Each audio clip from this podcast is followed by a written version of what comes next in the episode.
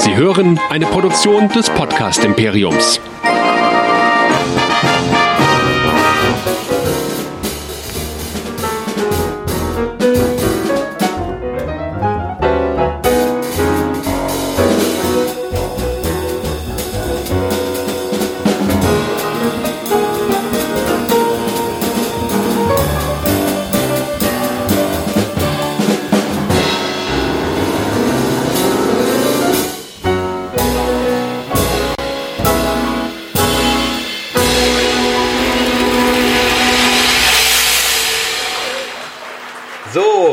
Sind wir auch live. Herzlich willkommen hier zum Livestream von der German Comic Con aus unserem, ja, Nerdizismus Heimstudio.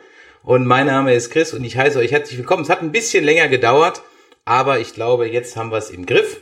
Ich begrüße euch heute alle da draußen ganz herzlich, dass ihr eingeschaltet habt zu unserem Nerd Talk und heute reden wir, ich habe mich schon sogar passend angezogen. Heute reden wir über Star Trek und zwar über Star Trek Games. Und ich habe mir dazu auch ein paar Gäste eingeladen, dazu später mehr. Äh, für alle, die hier diesen Channel schon regelmäßig folgen und vielleicht auch die, die neu sind, ihr könnt auf jeden Fall mal euch ein Datum merken, nämlich den 21.05. Da findet dann die zweite German Comic Con Home Edition statt. Und da werden wir wieder von den Nerdizisten ganz viele Stars interviewen und Duff Bronca wird dabei sein, der wird wieder Cosplay-Contest online machen und so weiter. Das war vor ein paar, vor zwei Wochen schon eine riesen, ziemlich geile Sache. Und am 5., äh, am 21.06., 21. Juni, 21.06., da geht's also weiter. Also von daher schon mal Kanal abonnieren und den, Dat den Tag mal sich vormerken. So. Wir haben ja auch ein paar Partner, die das heute hier wirklich machen. Also von daher schon mal vielen Dank an Erigato, an Wallcloud und an Razer. Bevor wir jetzt also dieses Intro jetzt hier abgeschlossen haben, muss ich euch natürlich noch vorstellen, wen ich heute als Gast habe. Nämlich zwei Jungs, mit denen die, die unseren Podcast hören, schon seit einer Woche im Ohr haben. Äh, nämlich den Tobi und dem Gordon vom Video, vom Super Video Gamecast Turbo, um es genau zu sagen. Zumindest ist euer Logo so lang. Und äh, hier sind sie jetzt auch. Schönen guten Abend euch beiden. Hallo. Ja, wir haben heute vor, über Star Trek Games zu sprechen. Und warum haben wir dann euch beide dazugeholt? Weil ihr einen Videogames Podcast habt und vielleicht stellt ihr euch mal eben kurz vor.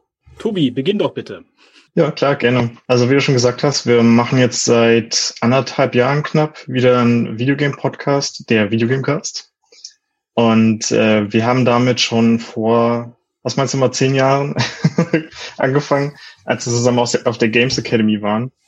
Ähm, aber das ging dann quasi eine Staffel, so über 50 Folgen. Und jetzt haben wir das letztes Jahr äh, wieder belebt und machen jetzt so jede, ja, alle zwei Wochen eigentlich eine Episode, teils free, teils Patreon only. Genau, und wir beschäftigen uns sehr eingängig mit Videospielen, hauptsächlich mit Videospielserien.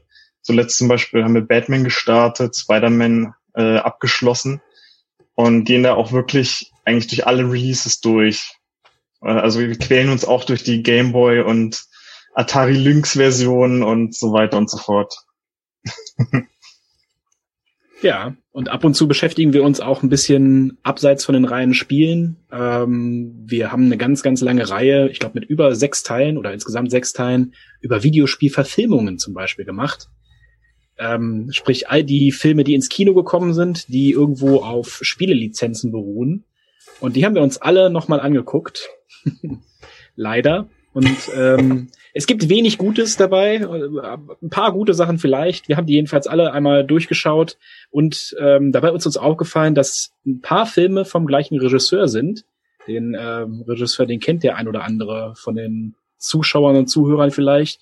Der gute Herr Dr. Uwe Boll, und wir waren uns da nicht zu schade, ihn mal anzurufen und mal zu fragen, ob er Lust hat auf ein Interview. Und das kann man sich auch bei uns anhören zum Beispiel. Sehr lustig und sehr nett. Ja, also auf jeden Fall mal bei den Kollegen hier vorbeischauen. So, heute wollen wir aber nicht über den Dr. Uwe Boll reden, sondern heute wollen wir über Star Trek Games reden.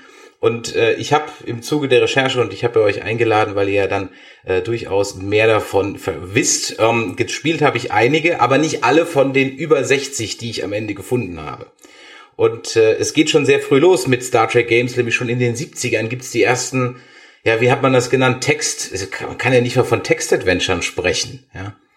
Nee, Script-Adventure. Script-Adventure. Ne? Ja. ja. Und äh, das könnten wir jetzt besprechen, aber ich schätze mal, weder ihr habt die noch ich hab die gespielt. Und ja, wäre auf jeden Fall äh, ganz cool, das halt zu erwähnen. Also die, die ersten Spiele waren quasi auf irgendwelchen Uni-Mainframes, auch ohne Lizenz natürlich damals, weil die Leute das einfach cool fanden. Dementsprechend ist eigentlich so ein großer Teil der Spiele ganz am Anfang den 70ern, frühen 80ern, ist natürlich irgendwelche Simulationen, textbasierte, äh, weil halt das die Leute am geilsten fanden, wahrscheinlich auch. An dem Ganzen. Und die ganzen Star Trek Sachen waren ja durchaus immer ein bisschen verkopft, ne? Also so diese ersten Star Trek Spiele, die muteten ja alle, also da hat man gar nicht auf Grafik, also meine Grafik gab es ja in den 70ern jetzt ja eh, außer ein paar Klötzchen nicht, aber es lag auch überhaupt nicht im Fokus. Also es war einfach nur Nein. drücke AX und dann in BZ ist, glaube ich, vielleicht ein Klingonenkreuzer, drücke 5 für Feuer, ja. Und dann wurde ja, genau, wohl im Hintergrund. Das so ein Schachspiel vorstellen. Ja, und dann wurde im Hintergrund wohl ein bisschen was gewürfelt. So weit wollen wir heute nicht zurückgehen, weil, wie gesagt, da gibt's nicht allzu viel zu sehen. Und ähm, von daher würde ich sagen, fangen wir mal mit einem Spiel an. Das ist von 1987. Und äh, ich spiel's mal eben ein. Das Spiel heißt Rebel Universe und der ein oder andere, der vielleicht in den 80er mit einem Atari groß geworden ist, der kennt das vielleicht. Falls ihr euch wundert, dass ihr da nichts großartig hört, das Spiel hatte auch keinen allzu großen Sound. ich hatte es als Kind, konnte kein Englisch und wusste ehrlich gesagt überhaupt nicht, was ich da machen sollte. Ja, anscheinend muss man ja die Charaktere schminken, so wie die aussehen, ne? so eindeutig. Äh, wer war das als erstes? Kirk, der hat da ziemlich rote Lippen gehabt und dann, der war da noch gerade zu sehen, Checkoff, glaube ich. Machansage habe ich mich tierisch erschreckt, als ich mir das äh, nochmal auf YouTube angeschaut habe, weil, wie du schon gesagt hast, es kommt irgendwie nichts. Es gibt keinen Soundtrack, in der Version zumindest. Nein, es gab auch keinen. Es gab ab und zu mal, es gab ab und zu mal Sounds, ja, ähm, äh, äh, die, die eingespielt wurden. Die waren sogar digitalisierte Sound äh, ja. Aber äh, äh, mehr ist da im Grunde genommen ehrlich gesagt nicht passiert. Also das war wirklich, äh, äh, ja, ich wusste nie, was ich machen sollte. Trotzdem war es irgendwie ganz cool, weil es passierte was und es stand halt Star Trek drauf. Also es, es hätte schlimmer. Also ich hatte Spiele, da wusste ich auch nicht, was ich machen sollte. Ähm, aber da stand halt auch kein Star Trek drauf. Und ab und zu hat man da mal irgendwie aus Zufall mal so ein ähm, ja, man kann ja nicht mal von Polygonen reden, sondern eher so ein Wireframe Klingonen-Bird gesehen, auf dem man den schießen konnte. Ich kann mich nicht mal dran erinnern, ob ich jemals irgendwie gewonnen habe oder so. Also, ja. Darum geht's ja bei Star Trek auch nicht. Die meisten Konflikte musst du ja eh mit Sprechen lösen. Ja, man konnte, wie man es jetzt auch gerade sieht, man konnte dann ein Außenteam zusammenstellen und sich auf, ähm, auf Planeten beamen und hat dann Ort immer Dinge gefunden, von denen ich aber dann auch irgendwie nicht wusste, was man machen muss. Es geht wohl irgendwie darum, dass man, ähm, ja, dass die Galaxie mal wieder bedroht wird und die Enterprise hat eine Fünfjahresmission Zeit, äh, damit was zu machen. Und das war so erste, meine erste, ja, wie soll ich sagen, erste Berührung mit einem Star Trek Spiel 1987, 88 wird das gewesen sein. Ja, der Klassiker auch gerade eben, ne? Alle durften runterbeamen, außer Chekhov, du nicht. Aber warum, wir, wir, Captain? Wir, wir, wissen, wir wissen nicht, wie die auf Russen reagieren, Chekhov. Bleib mal lieber oben. Hier, der, der Solo kann mitkommen, ne? Als internationaler Botschafter, aber der Rest, äh. Ja, ähm, das ist ja, ihr habt, wir haben ja, oder ihr habt ja mit meinem Kollegen, dem Michael, in dem letzten Cast ja über Film Software oder Filmversoftung, also Filme, zu denen es ein Spiel gab, gesprochen. Hier ist es ja eher umgekehrt. Es gibt diese Serien TV Filmlizenz, über die dann Spiele gemacht wurden. Und äh, wie ich mir die Spiele so angeguckt habe, muss ich sagen, der Anteil der richtigen Gurken ist gar nicht mal so hoch. Nee, das stimmt. Ähm, den Eindruck hatte ich auch, Tobi. Kannst, äh, du hast ja noch ein paar andere Sachen angeguckt. Du hast ja noch die ganzen Gameboy-Sachen und so. Ähm, zumindestens oberflächlich, ja. Äh, hm. Wir können jetzt nicht davon sprechen, dass wir die Sachen hier wirklich gespielt haben, also von den frühen Titeln. Ich habe das aber auch so in Erinnerung, dass es wenig Scheiß gab bei Star Trek. Und das spricht eigentlich für sich ähm, und auch spricht so ein bisschen dafür, ähm, wie die Entwickler daran gegangen sind. Ne? Also dann waren die wohl auch sehr große Trekkies, ähm, wenn die da viel Zeit und Mühe reingesteckt haben. Und so sehen die meisten Spiele auch aus. Also ist schon eher gut, anders als bei Batman zum Beispiel. es gibt auf jeden Fall wesentlich mehr Nischenspiele in der Serie als zum Beispiel bei Star Wars. Also eben äh, Bridge Commander und sowas. Teilweise werden wir da auch noch drauf zu sprechen ja. kommen, ne? aber äh, ich denke, dadurch hat sich das auch so ein bisschen abgeschwächt, weil du halt nicht die AAA super krassen Megaspiele hast mit, mit super Grafik und tralala, sondern äh, die haben sich mehr auf die Stories und auf die, den strategischen Aspekt konzentriert. Ne? Mhm. Und deswegen, da kannst du dann nicht ganz so viel falsch machen, denke ich. Also zumindest am, am Grundkonzept. Das erste Star Trek Spiel, das ich dann wirklich gespielt habe, war eins, das kam dann kurze Zeit später raus. Das war dann auch wieder mit Kirk und Co. Und das war Judgment Reads oder Judgment Rights. Ich weiß ehrlich gesagt gar nicht, wie man es jetzt ganz konkret äh, äh, ausspricht. Und ähm, da schauen wir auch mal rein. Und äh, das war dann so ein richtiges Point-and-Click-Adventure. Und das hatte auch schon so eine so ein richtiges Intro. Hört's euch mal an.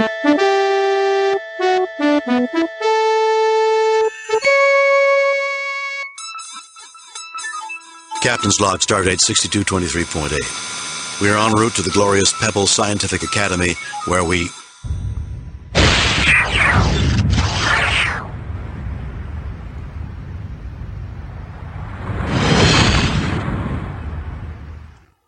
Enterprise, this is Captain Luke Rayner of the USS Alexander. We have returned from the future. In eight days, the United Federation of Planets will be completely destroyed. A new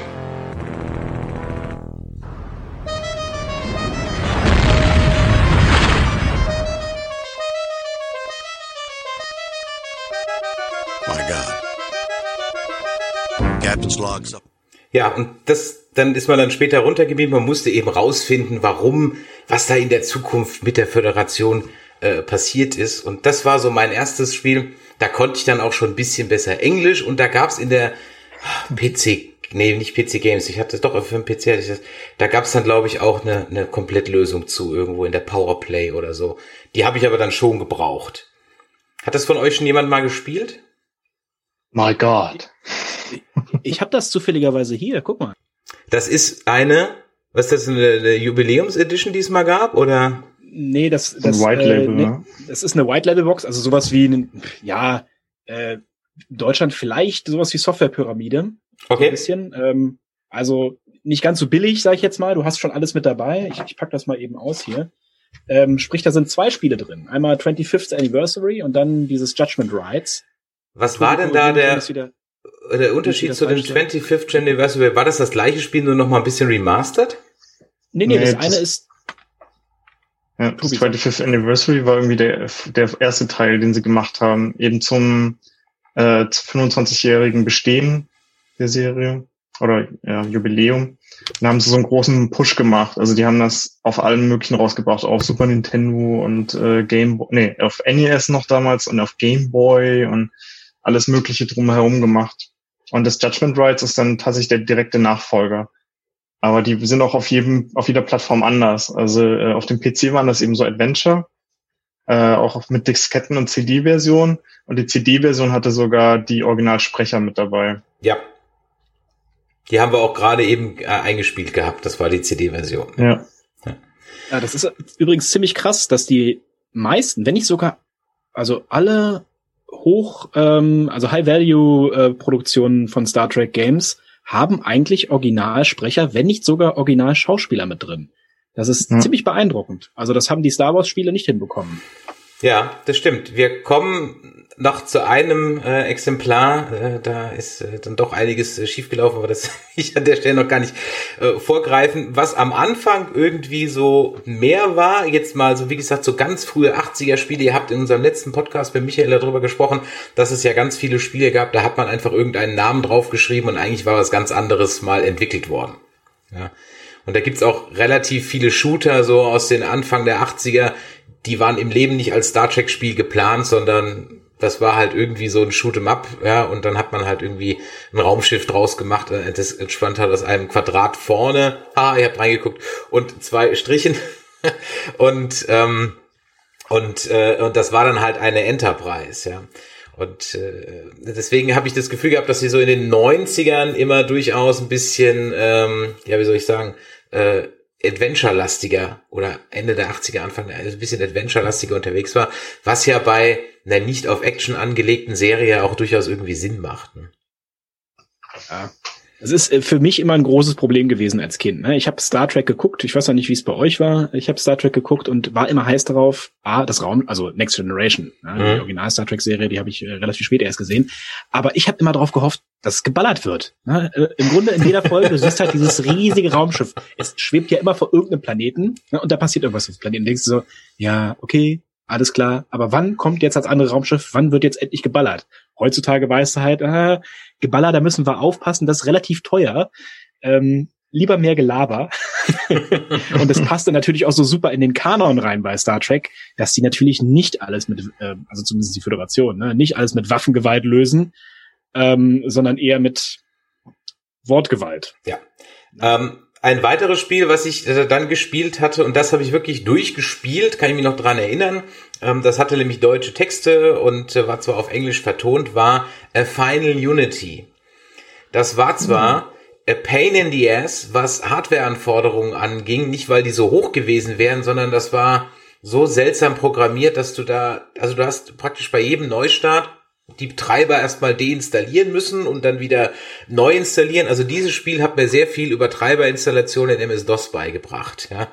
Ähm, schauen wir mal eben mal rein. Auch ein ganz schönes Intro.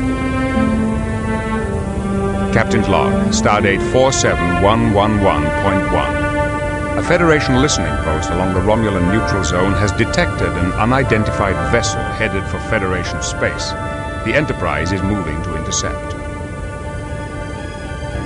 At its reported heading and velocity, the vessel will enter Federation space in approximately 47.3 seconds. Go to yellow alert. We have the vessel on sensors. The ship is a Garidian scout ship. They are driving their engines too hard. Their warp core is critical. The Garidians? What is the status of their relationship with the Romulan Empire? They're on friendly terms and may share technology. We are being hailed. On screen. Help us. We are fleeing political persecution. We seek asylum. We are being persecuted. Their signal is breaking up. What do you make of this, number one? It could be a trick. The Garidians have earned a reputation as honorable warriors, Captain. They do not ordinarily resort to trickery. We are within visual range. The Garidians' warp drive is failing. They are dropping to sublight speed inside Federation space. Slow to impulse. Warper decloaking directly ahead.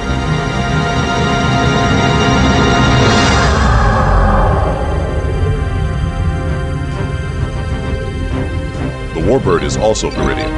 They are hailing us. This is an internal Garidian matter. Withdraw at once. You are violating Federation space.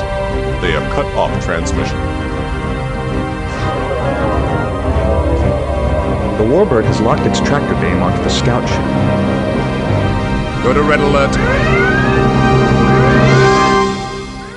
Es war ein klassisches Point-and-Click-Adventure, das mit dieser 3D-Grafik überhaupt nichts zu tun hatte. Am Ende war es dann ähm, äh, auch wirklich einfach nur Bitmaps und ab und zu diese Intro-Filmchen, die ja doch grausam äh, gealtert Oh, ja. sind. Vor allem, dass sie am Ende auf Picard noch zoomen in dieses mega hässliche 3D-Model. Das müssen wir noch mal Ah, ganz schlimm. nah sehen. Guck dir mal Worf an. Worf sieht aus, als ob er in eine Schraubzwinge geraten ist. Aber es war mit den Originalstimmen, das hast du ja vorhin schon gesagt, ne? Die haben sich, der, der komplette Cast war dabei. Das fand ich damals extremst beeindruckend.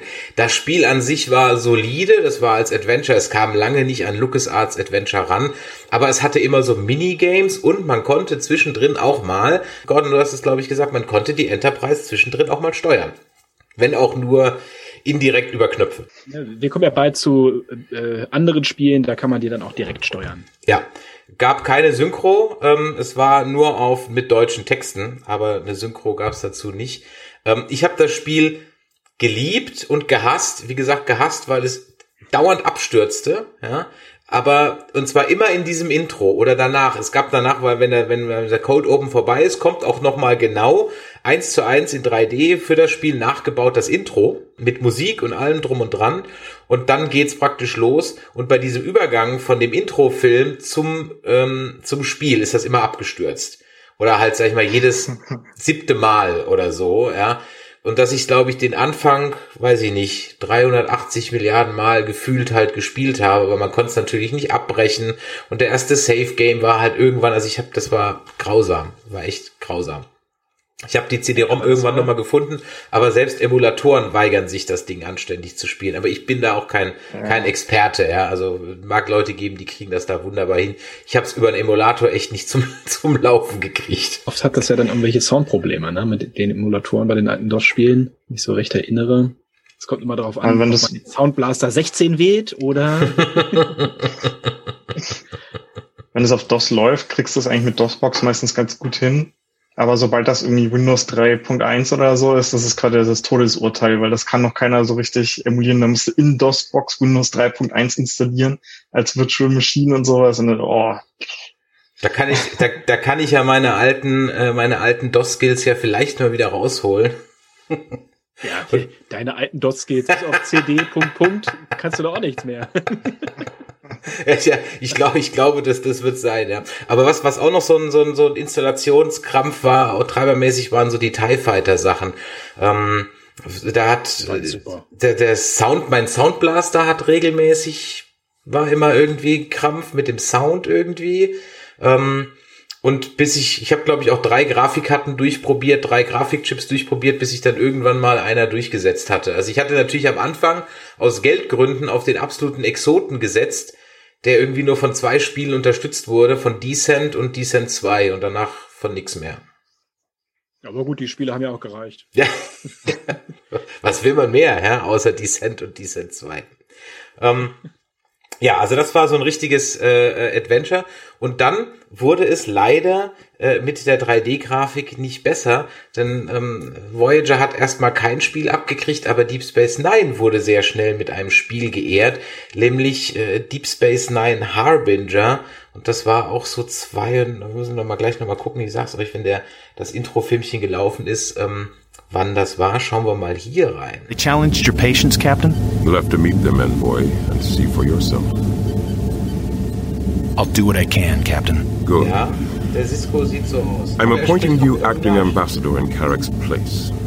You have full authority to negotiate with the Scythians. We're counting on you, envoy.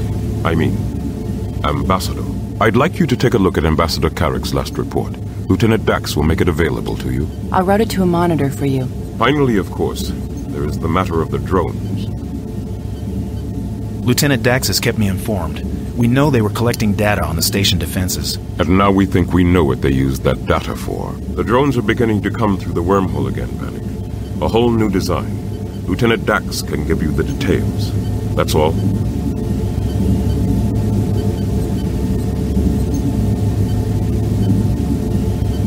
Envoy. Ambassador. Bannock, I'm sorry about what happened to Carrick. Thank you, Lieutenant. Uh, I appreciate your concern. Well, over the years, I've seen death. Husbands, wives, mentors, friends. It's never easy to accept. Especially when cold blooded murder's involved. I've seen loved ones die also. My parents. Murdered in a coup on Menensis 3. The Caresis Treaty delegation. That's right. Your people eventually brought peace to that sector. A measure of peace, yes. A measure of peace is the best we can hope for, Bannock. Unfortunately, that seems to be true. We can talk more about that later. You need something? Yes, Captain Cisco mentioned something about the drones. Yes, they're beginning to reappear. A new type of vessel, but the same pattern. One appears through the wormhole every three minutes or so.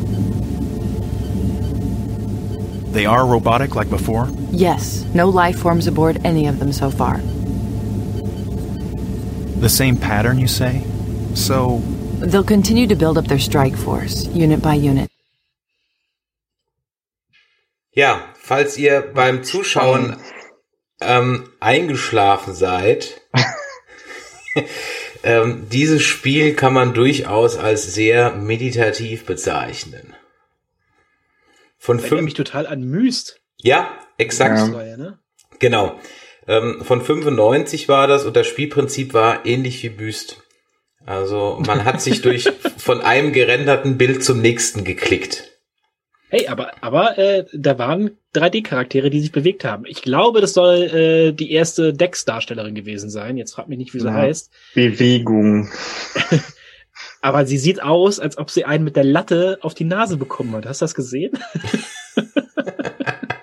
Ja, aber den, Ganz, den ganz leichten Silberblick hatte sie. ja, äh, ich fand sie aber sogar noch halbwegs gut getroffen. Also der Cisco war halt schlimm. Also der Cisco. Der Cisco sah ja, halt, also erstmal ist es schon immer irritierend. Ich habe als Kind nicht verstanden, ich, ich, ich habe das erst später gecheckt, dass das der gleiche Schauspieler war, der sich dann einfach nur die Haare abrasiert hat und die Haare, die er abrasiert hat, sich ins Gesicht geklebt hat, so wie ich hier. Ähm, der sah ja viel besser aus mit mit Glatze, ne? Und mit äh, mit mit Bart als in der ersten Staffel ist das, glaube ich. Die ganze erste Staffel über hat er ja noch Haare und halt Babyface. Das ist ja der gleiche Typ. Der sah auf jeden Fall sofort aggressiv aus in der zweiten Staffel. Da dachte so, oh, alles klar, was, was haben sie ihm angetan? und der ist ja auch der, der ist ja der Hardliner, ne, bei, bei Star Trek. Also von all den, den Captains, der und Picard, die beide zusammen in einem Raum, zwei Knüppel, da kommt keiner lebendig raus.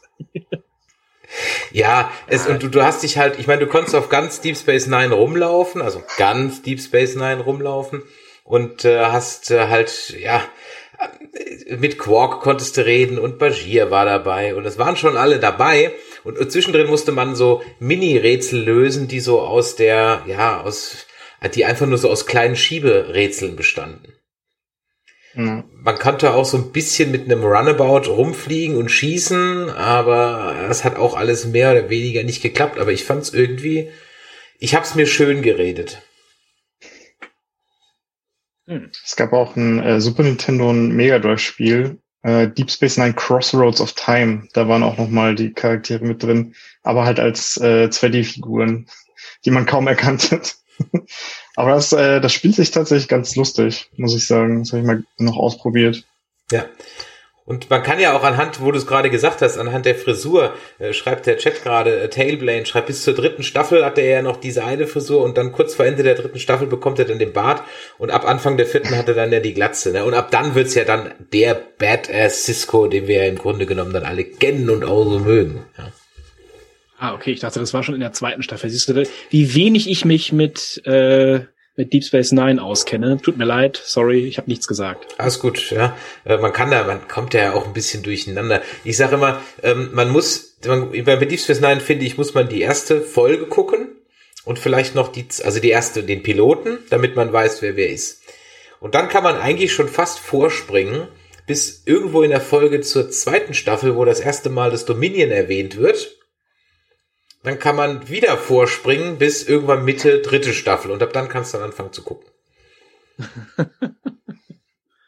Okay. Viel mehr muss man vorher eigentlich nicht gesehen haben. Es ist nicht schlecht, es ist, es hat sich, glaube ich, damals schlechter angefühlt, als es heute äh, äh, ist, aber da sind auch schon Gurkenfolgen dabei. Aber das Schöne ist, es war halt dann mal eine Stinkerfolge und danach ähm, ging es dann äh, äh, besser. Ja, der Chat schreibt gute Zeiten, schlechte Zeiten im All, ähm, äh, DS9, ich habe es immer die Lindenstraße im All genannt. Ja.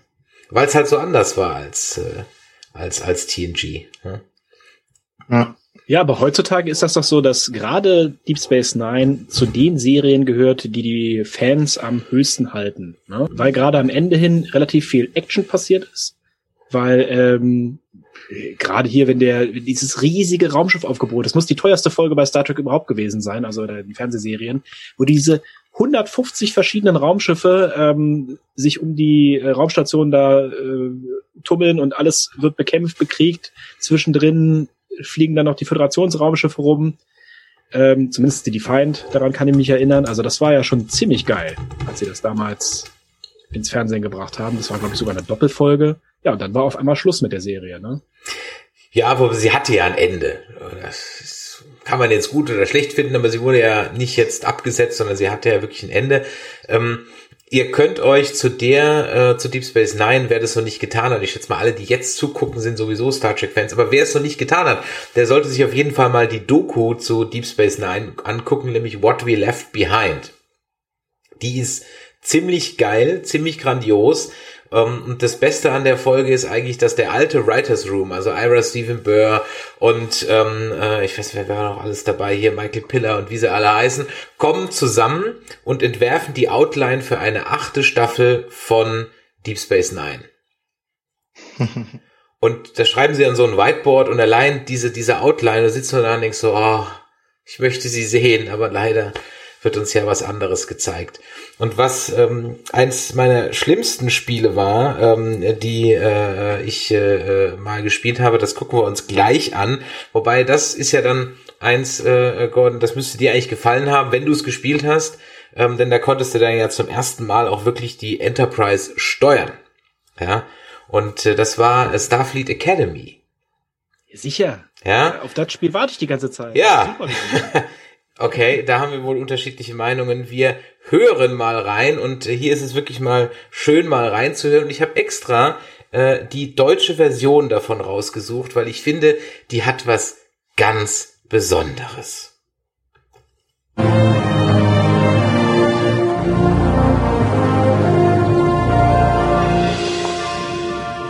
Die Raumdocking-Verfahren werden länger und immer länger.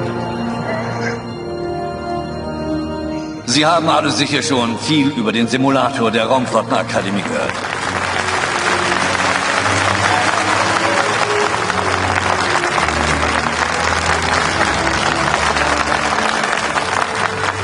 Diejenigen, die sich im Simulator hervortun, werden die Raumschiffkapitäne und Kommandocrews der Zukunft. Aber zunächst werden Sie die ernsten Verantwortungen des Kommandos kennenlernen. Es ist äh, mir jetzt eine besondere Ehre, Ihnen den neuen Chef der Kommandoschule vorzustellen.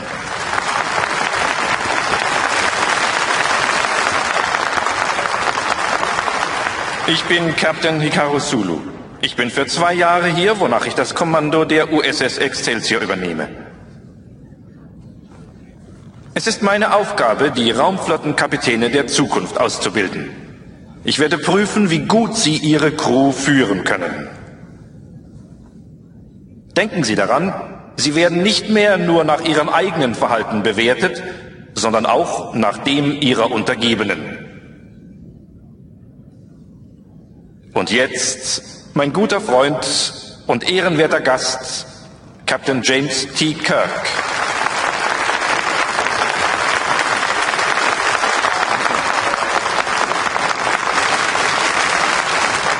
Danke. Danke. Willkommen zum Kommandokolleg. Sie beginnen jetzt den schwierigsten Lehrgang, den die Akademie anzubieten hat. Aber auch den lohnendsten. Es wird oft gesagt, dass die Kadetten der Kommandoschule die Besten der Besten sind. Und man sagt auch, dass ich das Beste kommandiert habe. Das beste Schiff und die beste Crew. In Wirklichkeit gibt es so etwas wie das Beste gar nicht. Ein Schiff mag nagelneu sein, auf dem neuesten Stand. Aber so manche Programmfehler müssen ausgebügelt werden. Ein anderes Schiff mag 100 Jahre alt sein. Ganz schön klappern. Aber alle Fehler sind ausgemerzt. Deshalb ist es 100 Jahre alt. So ist bei der Crew. Da mögen Genies dabei sein. Aber wenn sie kein Team sind, sind ihre Fähigkeiten nichts wert. Wenn sie ihre Crew treffen, werden sie ein buntes Gemisch von Fähigkeiten, Talenten und Schwächen vorfinden. Und da beginnt Ihre Aufgabe. Wenn es Ihnen gelingt, ein Team zu schmieden, werden Sie zu den Auserwählten zählen, die uns zu den Sternen führen. Viel Glück, viel Erfolg. Und vergessen Sie nie, Risiko ist Ihr Geschäft.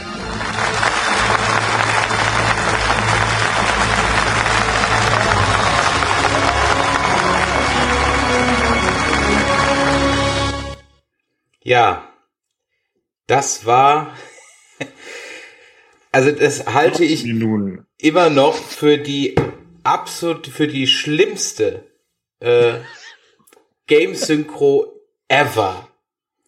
Ich, ich, ich habe vorher nie was, was, was Schlechteres gesehen und hinterher auch nie etwas Schlechteres gesehen. Es ist, glaube ich, die schlimmste Games Synchro ever. Vor allem das Schlimme ist, das sind so die Stimmen, die nachts im Teleshopping waren. Vor allem die von dem ersten Admiral. Der hat auch nachts dann Deckchen, Räumerdeckchen verkauft und Dicer Dicer und Slicer und, und Entsafter und keine Ahnung was. Hey, im Original sind dies Original-Synchronsprecher. Also, äh, was heißt Original? Das sind die Original-Schauspieler. Mhm. Also, da sind, da gibt's keine Synchronsprecher. Ich habe sowohl die deutsche als auch die ähm, englische Originalversion hier von dem Spiel. Das alleine äh, spricht schon Bände, glaube ich. Und, äh, warte, geht noch weiter. Zu dem Spiel gehört auch so ein Tastaturcover. Ich, ich habe das jetzt auf die Schnelle nicht gefunden. Ich habe das auch. Da machst du so eine so eine ähm, Papp, äh, so ein Papp-Overlay auf der mhm. Tastatur, damit du ähm, du brauchst knapp 100 Tasten für dieses Spiel auch zum Spielen, damit du halt diese ganzen Kommandos auf deiner Tastatur findest. Ähm, ist alles mit so einem Papp-Overlay darüber. Ist also das ist richtiger Nerd-Scheiß. Aber du fühlst dich halt, du fühlst dich richtig geil, wenn du dann mit dem Raumschiff fliegst, kannst du alles einstellen, Energie, ähm, kannst natürlich die verschiedenen Alarmstufen beim Raumschiff einstellen, Transporter, du kannst äh, die Reichweite des Radars ändern, alles mit einem Tastendruck jeweils das ist schon ziemlich heißer Scheiß. Ne? Und das ist die Zeit gewesen, wo eben X-Wing vs. TIE Fighter rausgekommen ist oder auch X-Wing Alliance kurz danach. Also Raumschiffspiele, das ist der Hammer gewesen. Und so eins war das natürlich auch. Klar, es gab auch wieder Gequatsche da drin, ne? war auch wichtig. Aber ähm, vor allen Dingen jede Menge Geballer.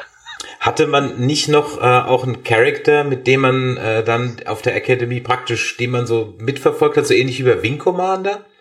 Ja, das ist so ein äh, teilweise FMV-Spiel tatsächlich, also wie man das jetzt auch gesehen hat. Ne? Ähm, du hast also so Videosequenzen und du kommst regelmäßig auf der Akademie äh, mit anderen Charakteren in Berührung und die quatschen dich dann irgendwie voll. Ich weiß gar nicht, ob man selber, ähm, ob man selber auch repräsentiert wurde durch irgendeine Figur. Kann sein, dass das auch immer aus der mehr oder weniger Ego-Perspektive war, wie man so ähm, die anderen Leute da getroffen hat. Aber es ist doch beeindruckend, oder? Das ist ein ganz reguläres Computerspiel und die haben tatsächlich geschafft, die ganzen echten Schauspieler dafür an Land zu ziehen und jetzt, wo wir ähm, dieses erste Video da gerade gesehen haben, auch noch zwei Schauspieler, die sich abgrundtief hassen. Ja, ich weiß, gut, ich sag mal so, damals war das Con-Business vielleicht noch nicht ganz so groß, wie es heute ist, ja. Und äh, gab natürlich gab es schon Star Trek Convention, schon klar, aber vielleicht nicht ganz so viele und sie waren halt alt und brauchten das Geld. Ich, aber die haben wie viele Filme zusammen gemacht? Ja, aber. Shatner hat doch sein Tech War gehabt. Das muss ihn doch finanziell, finanziell über Wasser gehalten haben. Da gab es übrigens auch ein Videospiel zu. Echt? Zu Tech War gibt's ein Spiel? ja. Okay. Das ist ein Doom-Klon. Das ist richtig gut. Dann gibt's bestimmt auch noch ein TJ Hooker-Spiel. Das gibt's mit Garantie. Für Game Boy Color oder so.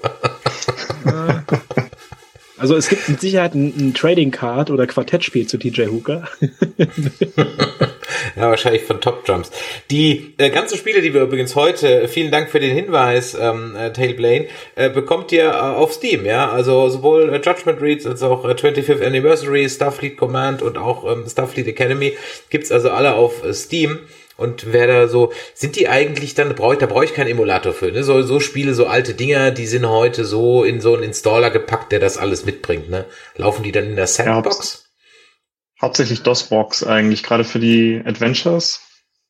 Und je nachdem, wenn die dann schon auf Windows weiter sind, dann müssen die meistens was Custom einstellen, aber äh, das, was du heute findest, ist meistens eben das DOS-Box-Zeug, weil für die, wie gesagt, für die frühen Windows-Versionen, da hat keiner so eine richtig gute Lösung, glaube ich, bisher gefunden als, als Emulation. Und viele der späteren Spiele sind auch in so einer rechte Hölle gefangen. Äh, also gerade auch äh, der eine Ego-Shooter, über den wir, glaube ich, reden heute, der ist definitiv auch irgendwo im Limbo und keiner weiß, wer die Rechte hat und keiner kann das re-releasen. Okay. Ja, gucken wir gleich mal. Also, äh, Gott, du hast also Academy gerne, hast du es durchgespielt? Nein, ich habe das nie durchgespielt. Das ist ein Spiel, ähm, aufgrund auch der Videos, das sind sechs CDs, fünf, sechs CDs. Ich glaube, fünf oder sechs CD-ROMs waren das, ja. Mhm. Äh, es ist mir übrigens äh, da auch zum ersten Mal aufgefallen, es gibt einen Unterschied zwischen der amerikanischen und der deutschen Version. Ähm, du hast was ganz Besonderes, ne? wenn du diese, diese, ähm, dieses Spiel ausgepackt hast, das war in einer ganz normalen Hülle, und dann ähm, hast du so ein, so ein mehrfach aufklappbare CD-Hülle gehabt. Ne? Also nicht sowas wie übereinander CDs und dann klappst du die beiseite, sondern das hat die Größe einer CD und die hast du halt immer weiter aufgeklappt. Mhm. In der amerikanischen Version hat für eine CD äh, fehlt ein Schuber. Das heißt, du kannst nicht alle CDs in diese Hülle original richtig reinpacken. Es geht gar nicht. In der deutschen Version klappst dann einfach nochmal um und dann ist noch eine CD da drin. Im amerikanischen, in der amerikanischen Version gibt's das nicht. Ähm, das ist ewig lang, das Spiel, und auch sehr schwer. Es äh, gibt zum Beispiel den Kobayashi Maru-Test in dem Spiel. den äh, habe ich jetzt nicht geschafft zu riggen, so dass ich den äh, auch irgendwie hingekriegt habe. Man, man muss den auch nicht schaffen oder so. Ähm, aber das ist schon sehr cool gewesen. Also, das, aber durchgespielt habe ich es, glaube ich, nicht. Nee, das ist auch schon ewig her, ne? Du kannst doch irgendwie jede Mission failen. Äh, du kriegst dann halt ein schlechtes, äh, also schlechte Note in dem Sinne. Äh, aber ja kannst im Grunde ein bisschen weiterspielen noch. Ja, ja, das, also man muss sich das so vorstellen, in dem Spiel selber fliegt man nicht wirklich ein Raumschiff, sondern man ist in einem Simulator und also mit seiner äh, Crew, die man später dann auch hat. Deswegen kann man da überhaupt failen und die Story geht dann halt weiter. Ne? Ähm, ist schon ganz nett gemacht. Ja, ähm, ich habe es nicht durchgehalten. Ich hatte nur die deutsche Version, weil auf der man konnte in Deutschland glaube ich auch die englische kaufen, äh, aber sie waren halt nicht beide auf einer auf einer Disc drauf. Und da hatte ich nur die deutsche Version und diese Stimmen habe ich hab's ich hab's nicht ausgehalten. Es ging nicht. Und ich glaube, dann ging auch noch mein Joystick kaputt und dann habe ich es aufgegeben. Ja. Äh, da hatte ich gerade irgendwie als äh, Teenie dann keine Kohle, um mir einen neuen zu holen und dann ja dann äh, verstaubte das irgendwie. Und äh, ja hier JJ on Tour auch einen schönen Gruß an dich. Willkommen bei unserer netten Plauschrunde über Star Trek Games. Und äh, Ich sehe auch, dass der, dass der Dogus hier schreibt, guck mal, äh, ja, da hatte man noch mehr als ein CGI-Model. Ach so, er meinte hier für. Ähm, Das war bei der, ja. Deep Space Nine. ja, bei Deep Space Nine, bei der, bei der Schlacht am Ende, wo du, wo du gesagt hast, das war bestimmt die größte Star Trek Schlacht, ja. Ähm, das, äh, da bezieht es sich wahrscheinlich auf die Serie, die wir bei uns im Podcast ja besprechen, aber nicht nennen.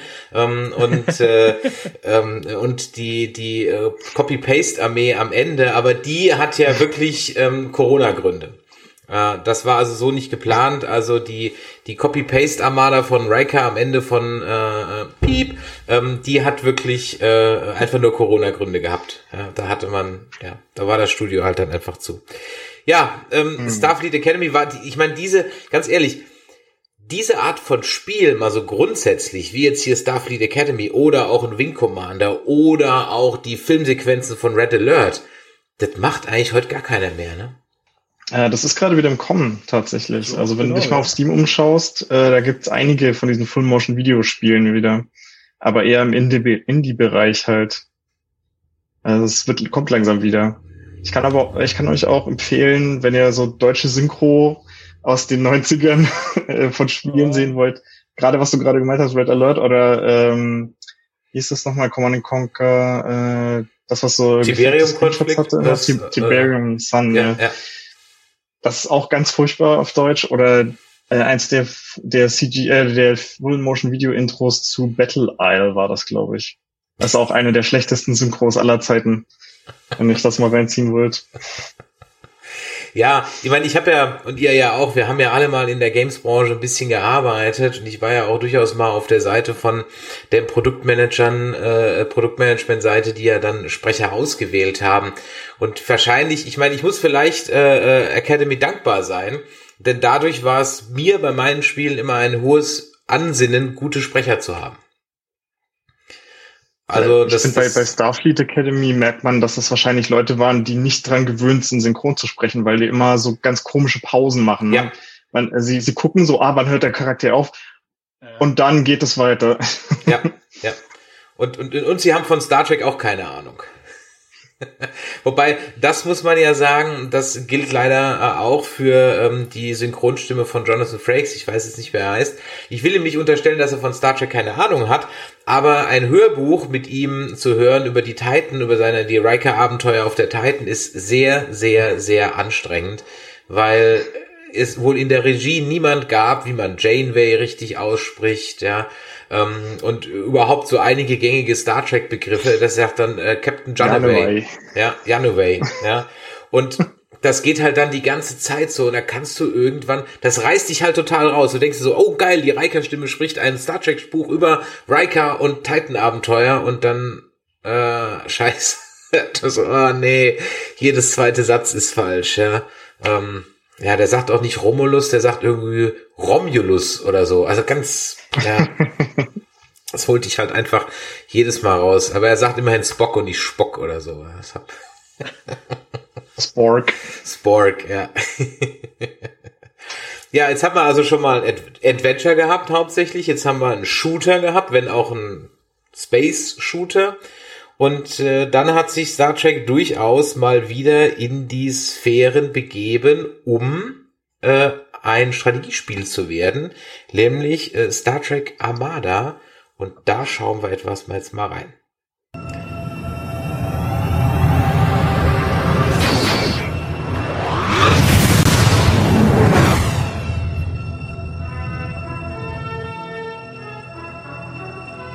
Captain, eine Nachricht der Dringlichkeitsstufe 1 von der Sternenflotte.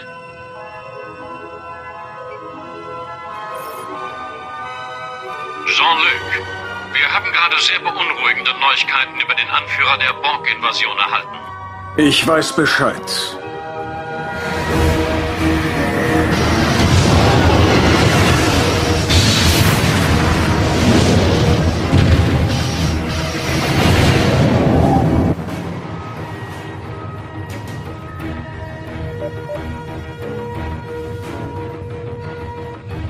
Toral, hören Sie auf mit dem Ormang. Ein ehrloser Hund wie Sie beherrscht niemals das Reich. Da irren Sie sich, Worf.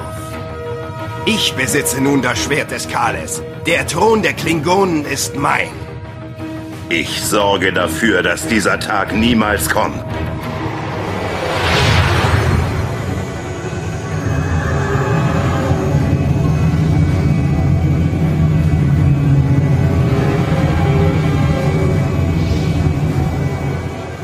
Admiral Sela, die Sensoren bestätigen, es ist das Omega-Partikel. Eindämmungsfeld vorbereiten. Rufen Sie das nächste Borgschiff. Sagen Sie ihnen, ich habe einen Vorschlag.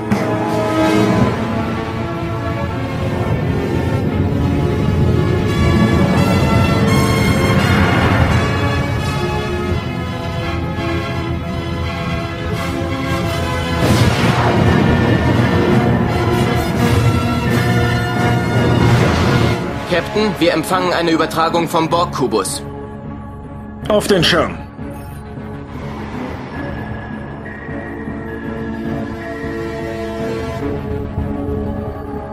Locutus.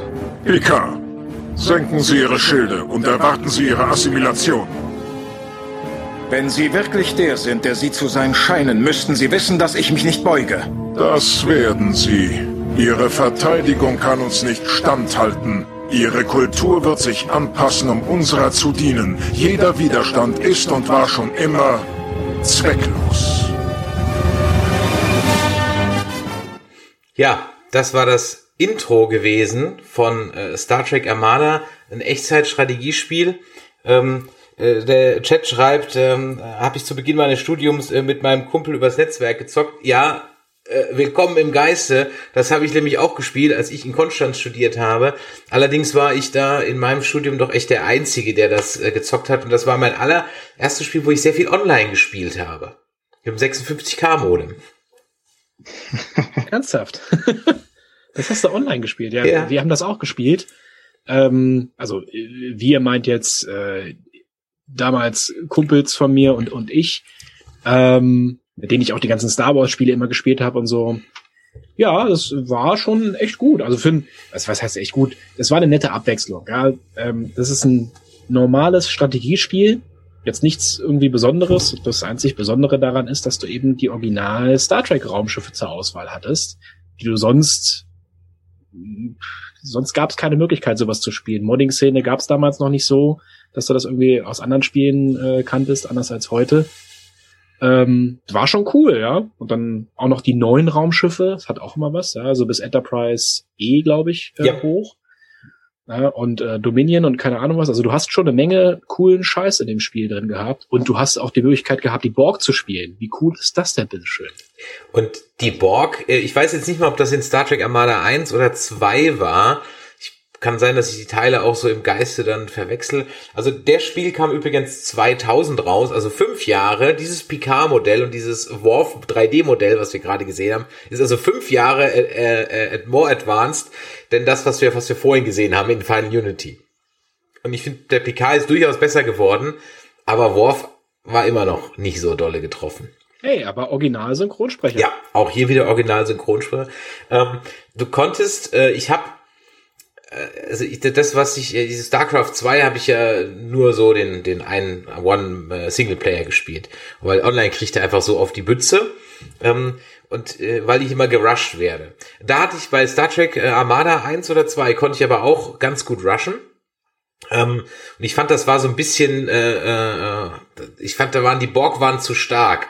Weil ich hatte, du hast am Anfang, du hast ja bei den Borg diese ganz kleinen Scout-Schiffchen gehabt. Erinnerst du dich? Die waren so, die die waren so wie eine Pille, so, so ganz groß, ganz kleine Schiffe. Die hast du ratzfatz in Massen bauen können. Ganz, ganz, ganz, ganz schnell. Und dann war eigentlich ein ganz äh, ähm, bequemer Trick oder Taktik. Du hast halt vier, fünf von den Dingern gebaut, hast die in alle Ecken der Karte entsandt, um halt schon mal die aufzudecken. Weil wenn die aufgedeckt war und du ja dann diesen Transwarp-Kanal hattest, dann konntest du ja jederzeit dahin warpen, wo du schon mal warst. Und dann hast du ähm, praktisch nur geskillt ähm, auf den Transwarp-Kanal und hast hunderttausende, also in Anführungszeichen, hundert oder hunderte von diesen kleinen Mini-Drohnen gemacht. Und die hast du einfach so in Waves durch den Transwarp-Kanal geschickt, dass der andere permanent in die Base des anderen rein, die du ja schon gescoutet hattest, dass die überhaupt keine Ruhe hatten, irgendwas zu machen. Die sind zwar alle hops gegangen, aber der andere konnte überhaupt nicht aufbauen. Und dann hast du, glaube ich, zwei. Und dann gab's noch diesen Fusionskubus. Erinnerst du dich dran? Du konntest, glaube ich, vier Kuben zu einem großen zusammenfügen. Das ist schon zu lange her. Und der und die und und der äh, war dann komplett unbesiegbar. Also da hast du praktisch fünf oder sechs äh, Sovereigns äh, Class gebraucht und und und und drei vier Galaxies dazu, um den platt zu machen. Ja. Und äh, ja, das war habe ich immer Borg gespielt. Klingt nach einer StarCraft-Strategie eigentlich. Also Ja, erstmal ein paar Scouts in alle Klingt- Richtungen schicken und vor allen dann. Dingen nach einer, nach einer Strategie für ein ungepatchtes Spiel. nee, nee, wir spielen Version 1.0, die ist äh, im Netzwerk. Äh, ich kann mich gar nicht, weiß gar nicht, ob es dafür überhaupt jemals Patches gab. Keine Ach doch, irr dich nicht. Auf, ähm, wenn du ein bisschen zurückdenkst, wenn du damals halt irgendein Magazin abonniert hattest oder Richtig. Gekauft hast, Ja. PC Games, PC Action, was auch immer, also irgendwas mit CD drauf, Mhm. dann äh, früher hießen die Dinger nicht unbedingt nur Patches, sondern da gab's auch sogenannte Bugfixes, die auf einer CD drauf waren. Ne? Und das, wenn jetzt nicht unbedingt ein Patch dabei wäre, der das auf Version 1.1 oder so gehoben hat, dann eventuell einen Bugfix, den man installieren konnte. Und dann war au- auf einmal sowas nicht mehr möglich. Hm. War vielleicht ein Bug. Ja. Ich habe ähm, eingangs erwähnt, dass ihr bei uns, im, als ihr im Podcast letzte Woche bei uns zu Gast wart, habt ihr mit dem Michael ja Filmspiele besprochen. Und eins habt ihr vergessen, aber vielleicht habt ihr es euch ja aufgespart, ähm, das Spiel zu Generations. Ach, ja, was heißt aufgespart? Der Michael hat zwei Blumensträuße voller Spiele mitgebracht und haben noch ein bisschen was, äh, ein bisschen was hinzu äh, addiert. Aber es gibt unglaublich viele äh, Spiele zu, zu Filmen und Fernsehserien. Also ja, haben wir vergessen. Und vor allem das Spiel so vor, vor allem für Generations gab's, das gab's, da gab's eine Gameboy-Version, ne, und und und äh, alles Mögliche gab's da. Und äh, äh, Tobi, das haben wir gar nicht bei bei Deep Space Nine Harbinger vorhin gar nicht angesprochen. Äh, es gab auch einen Sidescroller mit Cisco. Ja, habe ich kurz erwähnt. Es ist eigentlich wirklich gar nicht schlecht, das Spiel. Also ich, ich hätte gedacht, das äh, steuert sich wie Murks. Wenn man sich natürlich äh, so ein äh, Walkthrough anguckt, ist das nur irgendwie eine Stunde, 20 Minuten lang. Aber hey, man trifft auch alle Charaktere am Anfang, kann die anquatschen. Für welches System Man kann war auch ein das? bisschen auf der Station rumlaufen. Äh, Super Nintendo und Mega Drive. Okay. Das war dann aber noch so in den letzten Ausläufern wahrscheinlich, ne, als die Systeme noch gerade so Ja, am, am Sterben waren, so. oder? In Deutschland ging das ja immer noch ein bisschen länger. Ne? Der hat die Hardware noch ein bisschen länger überlebt, ähm, weil wir das ja immer mehr oder weniger ein Jahr später bekommen haben als äh, der Rest der Welt. Ja. Ähm, War das auch so ein Spiel, weißt du das, ob das auch so ein Spiel einfach nur mit, Con mit Continues war? So drei Continues und fertig? Und per Menü. Äh, nee, da warst du tatsächlich direkt Game Over, noch besser. Deswegen ist es halt aber auch nur ein, also ne, das typische Strecken äh, von den Spielen. Ne? Also, Es ist nur eine Stunde lang, aber stirbst halt sofort.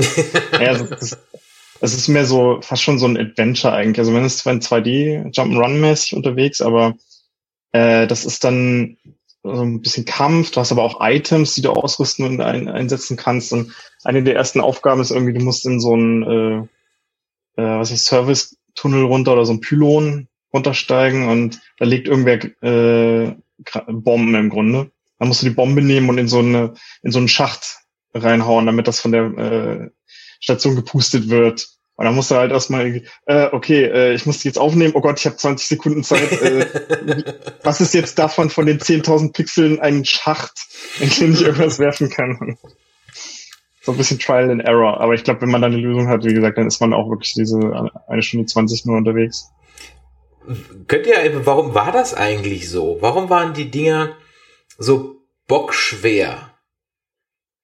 Warum war so, so zum Beispiel so ein, so, ein, so ein Star Wars auf dem NES? Das hatte doch ein Kind überhaupt nicht spielen können. Das scheitert ja schon am ersten oder zweiten Level. Ja, vertu dich da nicht. Ähm, das ist, das mag dir heute so vorkommen. Aber damals, das sprechen wir auch, glaube ich, äh, diverse Male im Podcast an, äh, in regelmäßigen Abständen. Damals ist die Situation eine andere gewesen. Du hast nicht wie heute 10.000 Spiele zur Auswahl gehabt, die du spielen konntest und äh, dein, dein Frustfaktor heute ist ja auch ein ganz anderer. Du denkst dir halt, okay, ich, ich spiele jetzt mal hier ein Spiel, egal was es ist. Und wenn es dir zu schwer ist, dann hast du halt zwei Möglichkeiten. Entweder du lädst dir einen Cheat runter oder guckst halt nach, irgendwie, wie der Cheat halt lautet, oder du machst es aus und spielst ein anderes Spiel. Wenn es dir halt irgendwie zu kommt. Damals war das nicht möglich, also es war auch möglich, aber damals äh, hast du halt fünf Spiele gehabt oder vier Spiele oder so. Oder vielleicht auch nur eins, wenn du gerade angefangen hast mit der Konsole. Und ähm, du wusstest nicht, ob ein Spiel gut oder schlecht ist, ähm, ob, was die anderen Leute dazu sagen, weil vielleicht warst du der Einzige in deiner, in deiner Clique, in deiner Gruppe, in der Nachbarschaft, der dieses Spiel überhaupt nur hatte. Und dann hast du das gespielt bis zum Erbrechen. Du hast das jeden Tag gespielt, du hast das, je nachdem, wie viel Zeit und Lust und wie alt du warst, hast das eine Stunde, zwei Stunden, drei Stunden am Tag gespielt. Ey, ich habe dieses verfluchte Simpsons-Game für Super Nintendo. Ich habe das wochenlang gespielt und ich habe nicht mal ein Super Nintendo gehabt. Ich bin einem Nachbarn wochenlang auf die Eier gegangen. Boah, so einer warst du. So, hi, hallo, ich bin wieder Hi, da. Hi, ist der, ist der Alex da? Ja, Alex ist da. Hi, Alex. Komm, mach mal, ähm, mach mal Simpsons an. Das, das müssen wir jetzt mal spielen. Also, oh nee. Das war Ich mein- einfach ein Scheißspiel. Das weißt du erst heute. Das, das wusstest du damals nicht. Du dachtest einfach, du bist zu schlecht und du musst besser werden. Ich muss, ich muss das Simpsons-Spiel spielen. Das kann, ich, ich muss besser werden. Aber nee, es ist einfach. Aber ich meine, immerhin warst du ja dann schon mal eine Evolutionsstufe über dem Kaufhaus-Kit. Na, nee, Moment mal. Das, das schließt kam sich ja davor nicht aus. oder Also- zeitgleich.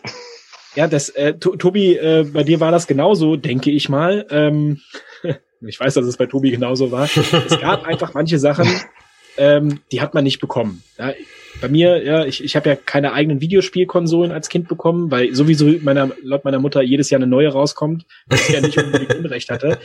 Ähm, das heißt, verschiedenste Freunde hatten verschiedene Konsolen. Ne? Der eine hatte einen N64, der andere hatte eine Playstation, keiner hatte einen Sega Saturn. Kein, keiner hatte einen Sega Saturn. Und für einen Sega Saturn ins, ins Karstadt gegangen. Ne? Bei Karstadt, Videospielabteilung, da hat irgend so ein Fregel äh, drin gesessen, irgendeiner, den sie in keiner anderen Abteilung haben wollten. Das war für uns der Gott, weil der wusste alles über Spiele. Ne? Den konntest du fragen, ey, wie komme ich über Metal Gear Solid weiter? Hat er dir gesagt, ja, musst du da lang gehen, musst du da lang gehen. Hast du schon das und das Pokémon gefangen? Ja, klar, hier, können wir tauschen. Der, der Typ war ein Gott für uns. Und der hat uns dann in die Anspielstation, in die Kiosk-Station, hat er uns auch die Spiele eingelegt, die wir sonst nicht spielen konnten. Ne? Ey, warte mal, ich, ich mach mal eben auf, mach mal hier, hier hast du, äh, keine Ahnung, Hexen oder so fürs N64 da, da reingeschmissen. Du spielst dann ein verbotenes Spiel mitten im Karstadt. Oh, okay. was spiele ich hier eigentlich gerade für einen Scheiß? Ne? Das war der Hammer. Das hattest du sonst war das nicht möglich. Ein so ein Spiel, musst du mal überlegen, ähm, für Super Nintendo oder fürs N64 oder so, die Dinge haben 120, 140 Mark gekostet. Da gab's eins im Jahr. Ja. Eins. Ja, ja, Und ja. war- Und das, das hast du aus. dir, das hast du dir auch schön geredet. Ja. Ja, Ich weiß noch, ich weiß noch, wie ich, wie ich persönlich beleidigt war, als ein Spiel, das ich mir von meinem Geburtstagsgeld für ein Atari ST gekauft habe, Highway Patrol. Ja. Warum habe ich mir das gekauft? Weil das Cover cool war. Fertig. Ja. Stand im Pro, im Pro-Markt oder so, was stand das rum? Ähm, oder ich glaube, Fora war das damals noch bei uns. Also Fora, so Foto, Fotopost, irgendwie so ein Kram. Ähm, und dann habe ich das gekauft und in der nächsten ASM war das dann die Gurke des Monats. Und da war ich, und da war ich also wirklich persönlich beleidigt, ja, weil ich fand das gar nicht so scheiße. Ja. Und jetzt verstehst du, wie Fanboys entstehen. Ja. Nein, die Konsole, die ich jetzt geschenkt bekommen habe oder mir gekauft habe, die ist die beste natürlich, weil ich sie mir gekauft habe.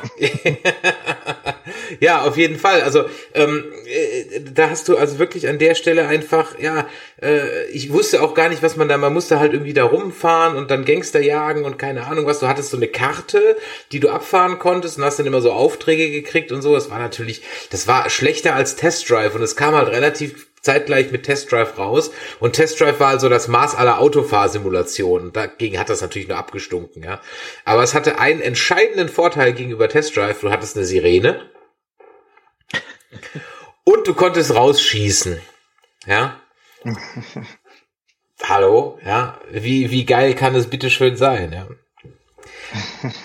Apropos äh, Schießen und Gurke, wir hatten gerade über die Generations gesprochen, jetzt wollen wir doch mal eben kurz reinschauen, damit wir euch diese Perle des Genre-Mischmaschs auch nicht vorenthalten wollen.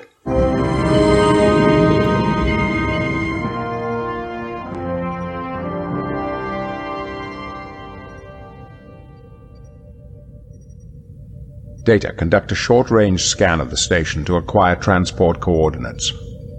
Aye, sir.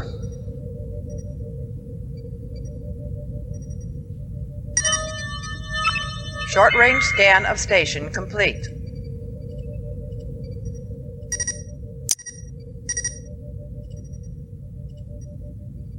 Commander Riker to the transporter room.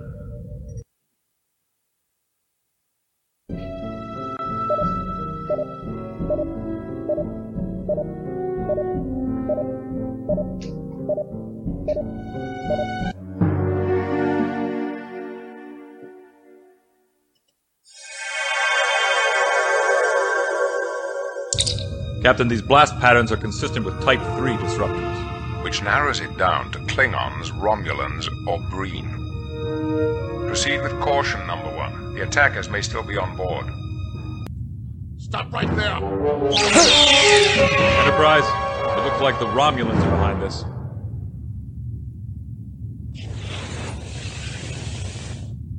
A Romulan tricorder. Captain, I found a Romulan tricorder. It's been set to scan for trilithium. Trilithium is dangerously unstable. Generations, ein Spiel wie der Film. Ähm, ein Mischmasch aus allem, das nichts richtig macht, meiner Meinung nach. Ähm, was wir gesehen haben, waren so Shooter-Anteile. Und äh, die waren so grottenschlecht zu steuern und du hast ja auch halt gar nichts gesehen, weil dieser Ausschnitt so klein war. Ja. Und das Ja, war bist also du dir wirklich. Sicher, das, das lag doch daran, dass du Riker gespielt hast. Der ist halt einfach mal fünf Meter groß. Wir können die ja nicht rechnen in so einer Raumstation. Ey, der Typ, der Typ steigt über die Lehne auf einen Stuhl. Das, also ich meine, das, das muss doch bezeichnend dafür sein, dass er einfach riesengroß ist. Wahrscheinlich. Die lebende Stabheuschrecke. ein Spiel, das ich äh, ähm, vom Schulhof hatte und deswegen war es mir, glaube ich, auch nicht wichtig, das einfach länger als zehn Minuten zu spielen. Ich hatte davon nie irgendwas gehört. Also bevor ich das jetzt hier mal so ein bisschen nachrecherchiert habe, was? Das gab's auch. Ja. Und da gibt's auch noch eine Gameboy-Fassung Ja, von. Ne? richtig, genau. Es gibt nämlich auch noch eine Gameboy-Fassung von dem Ding. Ja, ganz genau. Was aber, glaube ich, auch nur so ein Skin, äh, so ein Spiel ist, wo man einfach einen anderen Skin draufgeknallt hat. Also weiß ich nicht, aber von der Qualität her sieht es so aus. Es hat nicht viel mit Star Trek und schon gar nicht mit Generations irgendwie zu tun. Also, ja. Das ist, äh, Generations war übrigens der erste Star Trek-Film, den ich im Kino gesehen habe. ich kann, ich kann dir gar nicht mehr sagen, was der erste Star Trek-Film, den ich, äh, könnte, könnte sein. Ja, könnte, könnte gut möglich sein. Das war noch die Zeit, das war noch die Zeit, als ähm, die Menschen noch ähm, belastbar waren und noch zu äh, Filmnächten in Kinos gegangen sind, ja. Und äh, die Filmnächte wurden dann alle zwei Jahre immer länger. Also die erste Filmnacht mit ähm, Star Trek, die ich mitgemacht habe, war halt eins bis Generations, als Feier, dass Generations jetzt ins Kino kommt. Und dann halt eben zwei Jahre weiter dann mit ähm, Forced Contact. Dann waren wir dann schon bei, Moment, Motion Picture 2, 3, 4, 5, 6, 7, 8, waren wir schon bei acht Filmen. Und dann ging es, glaube ich, noch weiter bis Insurrection oder so. Ja. An einem Tag, in einem Abend? Ja. Ja, haben wir was weggeguckt damals. die- Ich ja? habe mir schon fast in die Hose gepullert, äh, als ich damals das Double Feature Man in Black 1 und 2 im Kino gesehen habe. Also Nein, nein, das ging. Bis ich verstanden habe, bis ich verstanden habe, dass man zwischendurch rausgeht. Ja, ich wollte gerade sagen, da darf man nämlich auch rausgehen, ja. Ähm, und äh, äh, äh, da, das, das, das ging um 12 Uhr, vielleicht 13, 14 Uhr am Samstag los, um den Dreh. Und da musst du mal rechnen. Also sagen wir mal, es geht um 14 Uhr los. Dann hast du zwei, drei Stunden Motion Picture. Dann ist 17 Uhr. Dann bist du erstmal Bist du schon- eingeschlafen. Du bist, das ist doch bei Star Trek. Tobi, jetzt kann ich es endlich mal rausholen. bei Star Trek-Filmen gibt's diese Odd and Even-Regel, ne? Also die äh, Mhm. ungerade gerade Zahl-Regel, welche Filme gut und welche Filme schlecht sind. Ne? Erster ist Kacke. Zweiter ist gut. Dritter ist Kacke. Vierter ist gut. Na, da, da, ich, ich glaube so, hier, äh, Chris, äh, du kannst das bestimmt bestätigen. So ist das ungefähr, ne? Ja, es könnte man, ich müsste jetzt nochmal genau, also es gab auf jeden Fall gab's die mal, diese Regel, ja, ja, genau, definitiv. Äh, wobei manche Filme, die damals gut waren, heute finde ich das nicht mehr so und bei anderen, die ich damals gut fand, wie zum Beispiel 5, der ist heutzutage ganz grausam. Dafür hat der Vierer, der mit den Wahlen bei mir durchaus an Wert gewonnen, den fand ich damals ganz schlimm. Naja, auf jeden Fall, also wenn du die Rechnung machst, 17 Uhr war der erste vorbei, dann war vielleicht kurz Pause. Also Pause war im Grunde genommen nur der Abspann. Ne? Also nur die Credits und dann ging es gleich weiter. cool. Ähm, dann also nochmal zwei Stunden, dann sind wir bei 19 Uhr, dann nochmal zwei Stunden immer bei 3,3, dann sind wir ungefähr bei halb zehn, zehn. Dann kommt der vierte Teil, der geht dann so bis um zwölf, der sechste dann so bis um zwei, äh, der fünfte dann so bis um zwei, der sechste bis um drei, also bis so morgens um 8 Uhr war die Nummer dann durch. Und Oh. natürlich irgendwann auch mal dann erst 10 oder 11 oder so. Ja, ja so war das damals, ja. So. Chris, wenn ich dich jetzt zu Wer wird Millionär schicke, ne? Ja. Stell dir mal vor, bei Wer Millionär gäbe es ein Star Trek Spezial. So. Und du hast jetzt die Möglichkeit, die Million zu gewinnen. Und du gehst da locker durch, ne? Die fragen dich so, bla, bla, bla, wie heißt, äh, wel- welche Seriennummer hat die Enterprise und so, die ganzen Billo-Fragen. Ja. Dann kommt die eine Million Euro Frage. Und jetzt wird's spannend für dich. und zwar bei Star Trek Das unentdeckte Land. Mhm. Ja, der letzte Star Trek Film mit Mhm. dem Original, Ja. mit der Original-Cast-Besetzung, Mhm. äh, kompletten Original-Cast-Besetzung. Ja. Im Abspann Ja. ist ein Hauptcharakter verkehrt geschrieben. Bis heute. Ne? Das haben die bis heute nicht rausgeändert. Also bis heute korrigiert. Ähm, sieht man auch direkt am Anfang im Abspann. Also ich mache es dir ein bisschen einfacher. ähm, welcher Charakter ist falsch geschrieben? Also ich muss raten, ganz ehrlich, ich, äh, ich muss raten. Ich könnte es dir, ich könnte dir sagen, dass bei der ersten Edition von Angriff der Klonkrieger ähm, von Star Wars jede Menge Tippfehler drauf sind. Da ist Yoda mit J und Angriff mit IE und so. Ja. äh, das könnte ich dir jetzt beantworten. Ich sag mal, die haben Leonard Nimoy falsch geschrieben. Nee, die haben äh, tatsächlich, ähm, die heißt ja Nichelle Williams. Ja. Ich- Und die haben Michelle geschrieben, Lieutenant- kann das sein? Nee, Oder Nichelle? Das, der, das ist alles ri- richtig, aber sie haben Uhura falsch geschrieben. Sie Ach so. haben Uhuru geschrieben. Und ich guck das, ich, ich habe das vor zwei Jahren habe ich das erst entdeckt oder so. Ich guck den Film an, weil der ist ja wirklich gut. Ne? Ja. Guck sie an und dann lässt du halt mal, weil du, du denkst, so, ja okay, komm, lässt du halt mal den Abspann laufen, ist auch gute Musik. So, hä? Michelle Williams als Uhuru? Bin ich dumm oder sind die dumm? Nein, die sind dumm.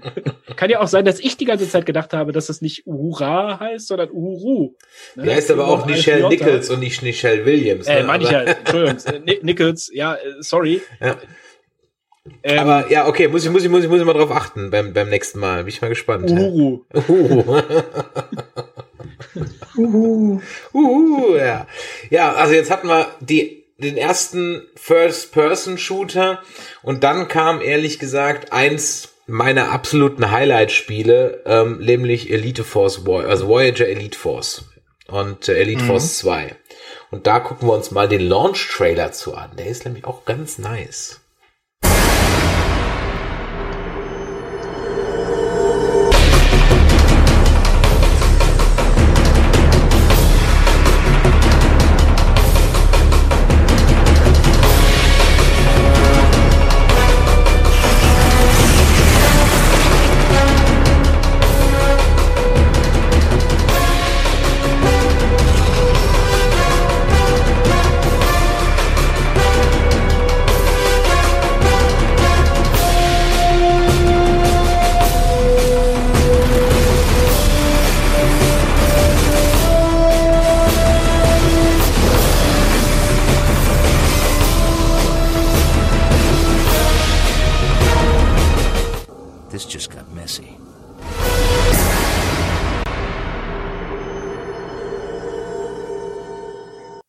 Das war jetzt Elite Force 2 schon, ne? Mhm. Das ist Elite Force 2 gewesen, ja. Also ja, Elite Force 2 beziehungsweise 1 und 2 habe ich geliebt. Habe mir alle Expansion Packs gekauft. Ähm, Gab glaube ich sogar extra einen Rechner aufgerüstet, um es zocken zu können. Okay. Und das für Voyager. Hat sich, hat sich auch gelohnt. Ja, Voyager, du, jetzt mach mal nicht die Serie kaputt, ne? Ich meine, hat uns, hat uns, äh, uns Nerds Voyager die Sexualität gelehrt. Dank Seven of Nine. Da, okay, da hast du dich von mehr Dingen beeindrucken lassen als ich anscheinend. Was, heißt hier, ich habe mich beeindrucken lassen. Irgendeiner von den Produzenten hat entschieden, die Blonde da, die kommt jetzt mit, die stecken wir jetzt hier in den Anzug und wenn die mir siebenmal am Set umkippt, weil sie keine Luft mehr kriegt, dann ist das halt so. Hauptsache, wir sehen, warum die in der Serie ist. Und es hat sich gelohnt. Die Hälfte der Serie eh um, um Cass, die sich fortpflanzen wollte oder so. Ja, bis sie die dann raus. Ist mir noch in Erinnerung geblieben. ja, die, die Schauspielerin der Kess, ich habe, äh, wir haben ja bei unserem Podcast gerade eine Reihe, die heißt äh, Zeig mir deins, ich zeig dir meins. Und die besteht darin, dass äh, das Forever Nerd Girl und ich uns gegenseitig Filme zeigen. Also wir haben da so ein Einmachglas, da hat jeder Filme reingeschmissen, die der andere nicht kennt. Ja? Und da ziehen mhm. wir immer dann einen Film raus und gucken den. Und unter anderem war da auch dabei äh, American History X bei mhm. dem ja Avery Brooks, also Cisco mitspielt ähm, und auch, jetzt komme ich nicht auf den Namen, äh, eben die Schauspielerin von Cass. Ja, das war so da, kurz bevor sie bei Voyager, glaube ich, äh, äh, eingestiegen ist. Und dann habe ich die mal wieder gegoogelt und ja, ist jetzt nicht so gut mit ihr umgegangen, die Zeit. So. Ja, weißt du denn, warum die aus der Serie rausgeflogen ist? Nee, habe ich ehrlich gesagt nicht nach. Äh, Jennifer Lean schreibt der Chat. Danke, vielen Dank, äh, hm. Chat. Ähm, nee, ich äh, weiß es nicht. Vielleicht äh, kann man die Frage mal in den Chat geben. Vielleicht weiß jemand, warum sie. Vielleicht hat sie gedacht, sie ist zu höherem äh, berufen und äh, hat dann aber irgendwie nicht geklappt. Ähm, ich wüsste jetzt nicht, dass sie eine Story hätte wie. Ähm, ähm, wie äh, die Schauspielerin von Dex, die ja da mehr oder weniger sehr unsanft rausgekegelt wurde. Bei Jerry Lean weiß ich es ehrlich gesagt nicht, bei, bei, bei Terry Farrell, die hat es ja bis heute nicht überwunden. Ähm, ja, aber Jennifer Lean ist böse abgestürzt. Also mal googeln Jennifer Lean, das erste, was man sieht, sind halt Mugshots aus dem Orange County Prison oder so. Hey, aber sie haben sie für eine, eine Folge haben sie sie nochmal zurückgeholt bei Voyager, ne? Mhm. Ja, ganz ehrlich, das war auch jetzt, ich bin mit Voyager erst im Jahre später warm geworden, aber Kess war jetzt definitiv nicht der nervig, also Nilix werde ich viel, viel eher und viel schneller über die Klippe springen lassen. Ich fand das viel schlimmer als bei der ähm, darauffolgenden Serie, bei Enterprise, ne, mit äh, Captain Archer, dass sie da einen Charakter reingenommen haben, den ne, was ist der Typ? Der Arzt. Mhm. Das ist doch eine 1 zu 1 Kopie von Nilix. Der ist genauso nervig, ist auch so ein Alien, das man vorher noch nie gesehen hat. Ähm, das, das fand ich eher nervig, dass der Nilix nicht sozusagen begraben konnten, diese Art des Charakters, der nervige, besserwisserische, äh, zu allem ein Rezept habende und dann der Arzt bei, bei, bei, bei ähm, Enterprise war ja genau das gleiche. Der wusste auch, jede Krankheit zu heilen, indem er irgendwelche talaxianischen Sandwürmer, die in die Nase steckt, dann äh, hast du auf einmal, ja, keine Ahnung, kein, kein Schnupfen mehr, ich weiß es nicht. Ja. Jar Jar Binks des Star Trek-Universums. Ah, na komm, also das ist jetzt, da tust du jetzt aber Jar Jar Binks Unrecht. Nee, ähm, äh, nee also so, so, so schlimm fand ich ihn jetzt nicht. Also äh, Nilix ging ja dann auch äh, durchaus, äh, ja, ich sag mal, die, bei, bei, bei Voyager haben sich die Charakter auch durchaus weiterentwickelt. Übrigens, Kapla Quen hier, ähm, schön, dass du zuschaust. Ähm, ja, also, mei, also ich fand Elite Force geil, vor allem, es gab ja dann auch ein ähm, Add-on, ähm, oder es gab ja auch die Episoden, wo der Tom Paris hatte ja dann so einen Holoroman mit diesem Captain Proton oder sowas, erinnert ihr euch daran? Ähm, und dazu gab es auch ein Expansion Pack für äh, Elite Force, wo das ganze Spiel dann schwarz-weiß war. Also du warst dann in dieser äh, Flash Gordon-mäßigen Welt und da war eine Mission dann nur in diesem äh, im Holodeck, wo du dann halt äh, als Captain Proton dann da rumgerannt bist, in der komplett schwarz-weiß Welt. Ist dir das eigentlich damals aufgefallen? Also ich weiß nicht, ob du damals auch schon so ein äh, großer Fan von Star Trek warst, dass der Tom Paris ja vorher schon mal mitgespielt hat? Ja, der hat, also es ist mir damals nicht aufgefallen, äh, jetzt im Hinterher weiß er, hatte dann in, in dieser berühmt-berüchtigten äh, Wesley-Folge, wo Wesley auf der Academy was verbockt, er. Ähm, äh, äh, da gibt's auch, glaube ich, irgendwie so eine so eine Fantheorie, dass er deswegen äh, irgendwie sowas, ja. Also es gibt da durchaus äh, verquarzte Fantheorien, warum das der gleiche Charakter ist oder so. irgendwie sowas. Ich kann mich bei Elite Force auf jeden Fall dran erinnern, äh, gerade beim ersten Teil, die erste Mission ist richtig cool, wo du so eine Holodeck-Mission machst, äh, wo du im Borg-Cube bist und deine Kollegen da äh, retten musst. Genau. Und du, du, Das also du beginnst das Spiel schon ja, und stehst echt schon mitten in dem, äh, im Borg-Cube und so, wow, ich kann das alles in 3D sehen und das sah auch ziemlich cool aus. Äh, der zweite hat noch ein bisschen bessere Grafik gehabt, aber der erste war auch schon richtig cool, fand ich. Und du hast diesen Infinity Modulator gehabt, der die äh, Was Borg macht, halt. was machte der nochmal? Äh, naja, die Borg werden ja, äh, können sich ja quasi Anpassen. alles, was gegen sie eingesetzt wird, das können die irgendwann erkennen und dann äh, wird das ins gesamte Kollektiv eingespeist und sind die alle immun dagegen. Und der Infinity Modulator hatte halt eine unendliche Konfiguration an Laserstrahlen, ich weiß nicht. Ja. Äh, das, das, äh, da bin ich jetzt nicht so Phaser, drin, aber Wir sind hier bei Star Trek. Es sind Phaserstrahlen. ja, aber der, der konnte einfach unendlich viele Kombinationen produzieren, sodass die nie dann gegen immun wurden. Und so konnte, konnten die dann die Borg auch zurückdringen. Ja, also das mochte ich, jetzt wo du es erwähnst, das fand ich bei dem Spiel halt so, ähm, so geil, äh, weil du halt, also ich habe überhaupt kein Problem damit, wenn ein Spiel gleich am Anfang mal zeigt, was es kann. Und wenn es nur im Holodeck der Borg-Cube war, ja. Äh, äh, Weil das fand ich halt einen geilen Teaser auf das, was halt dann eben noch kommt. Ja. Und äh, das war auch, was die, die Innendarstellung des Raumschiffs war, von der Voyager war das halt ein Knaller. Ja, Ja, also das, du konntest da frei rumlaufen. Du kommst da, genau, du konntest, konntest frei rumlaufen in, in Waffenraum, Transporterraum, auf die Brücke und so. Das war schon ziemlich, äh, ziemlich geil. Und ich habe in Vorbereitung zu dem Caster oder hier, ich erinnere mich, dass es auch mal so eine Virtual Tour durch die Enterprise D gab, um diese Zeit rum.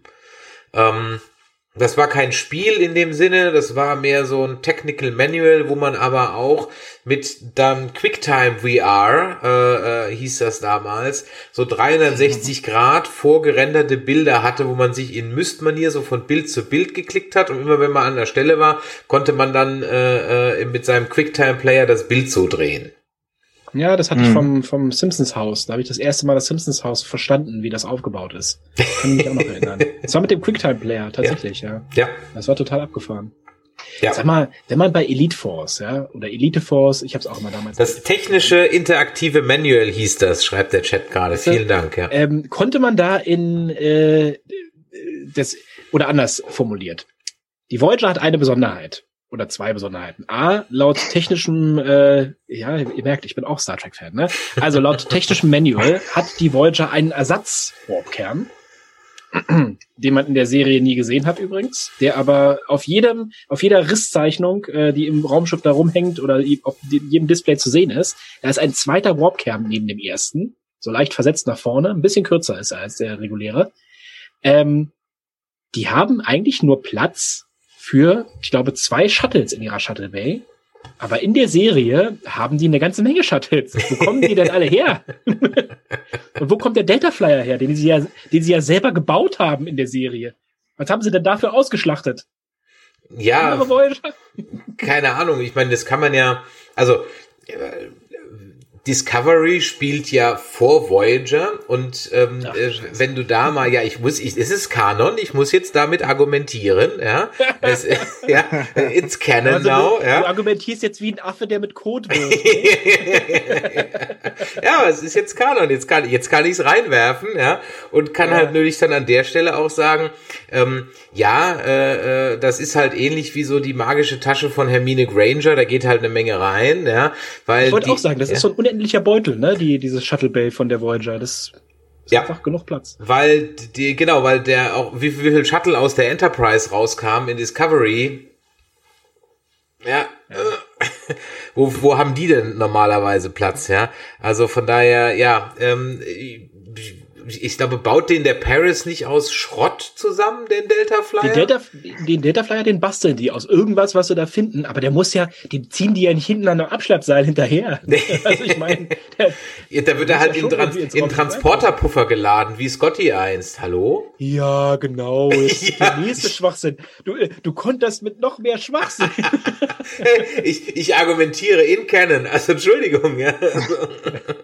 Ey, aber die Folge bei Next Generation, die war wenigstens mal richtig kreativ. Also ich fand das super, dass sie den äh, Scotty da nochmal zurückgebracht haben. Ja, fand ich echt cool. Aber dass sie dafür gleich eine Dyson-Sphäre äh, rendern müssen. Die, die Dyson-Sphäre war halt völlig verschenkt in der Folge. Ja, genau, das meine ich halt auch. Ne? Es ja. hätte gereicht, wenn sie Scotty irgendwo in einem abgewrackten Raumschiff irgendwo gefunden hätten, das wäre so, ah, die, dann diese überkrasse Dyson-Sphäre da auch noch zu basteln und vor allen Dingen so ganz aus dem Nichts so, hey, was ist das? Ein riesiges Metall-Dingsbums. Oh, das muss eine Dyson-Sphäre sein. Da muss man mal reinfliegen. Oh, mit Sonne, Planet, abgestürztem Raumschiff und Scotty.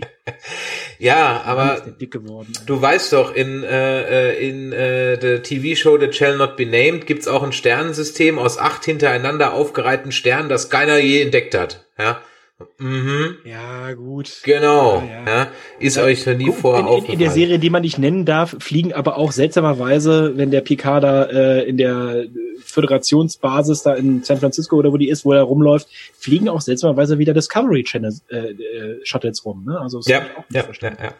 Ähm, ja, also jetzt hatten wir Generations und hatten Armada und hatten Elite Force und dann kam erstmal eine ganze Weile nix. Dann war es wirklich ein bisschen ruhig geworden im Star Trek Spiele. Dann wurde es ein bisschen actionlastiger. Es gab dann so einen Shooter auf der Xbox, wo man so ein kleines Shuttle von oben sieht und fliegt. Ähm, und dann wurde es auch mal, gab es auch nochmal rundenbasiert mit ähm, äh, mit mit Birth of the Federation. Habe ich nie gespielt, weil ich mit rundenbasierten Strategiespielen nichts anfangen kann. Das war so ein bisschen, na, war das wie war super. War das wie Civilizations? Das war doch so ein Klon von irgendwas, ne?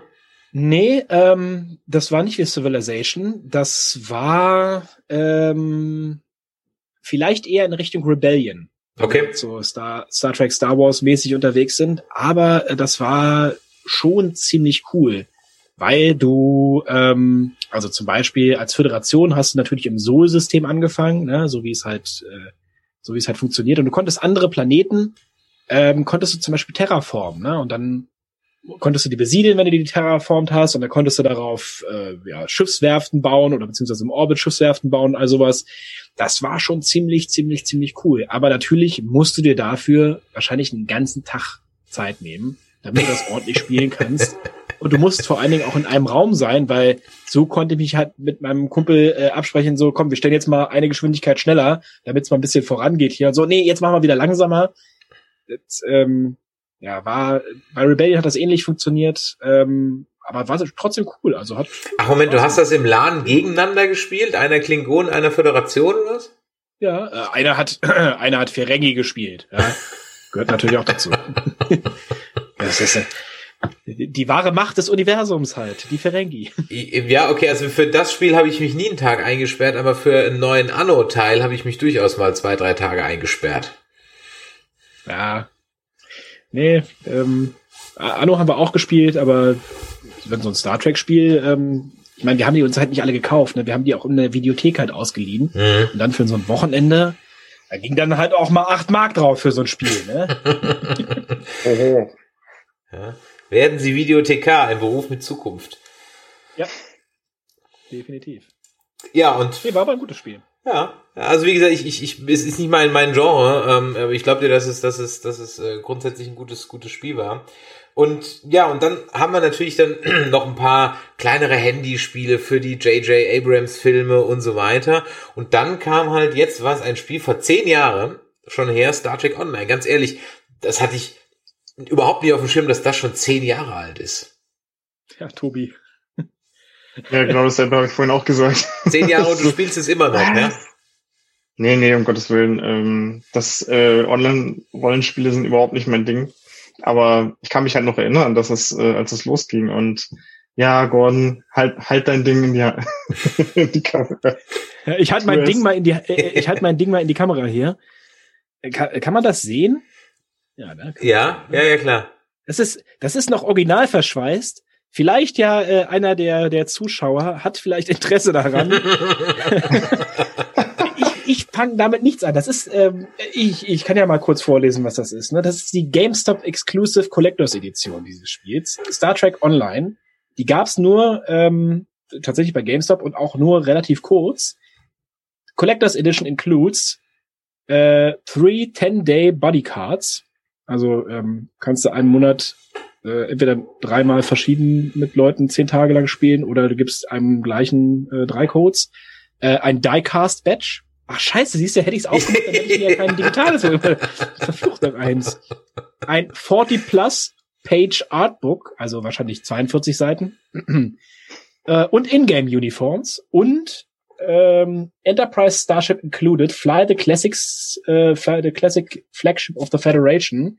Und zwar hast du hier, ja, tatsächlich wahrscheinlich eine Constitution-Klasse dabei, aber frag mich jetzt nicht welche.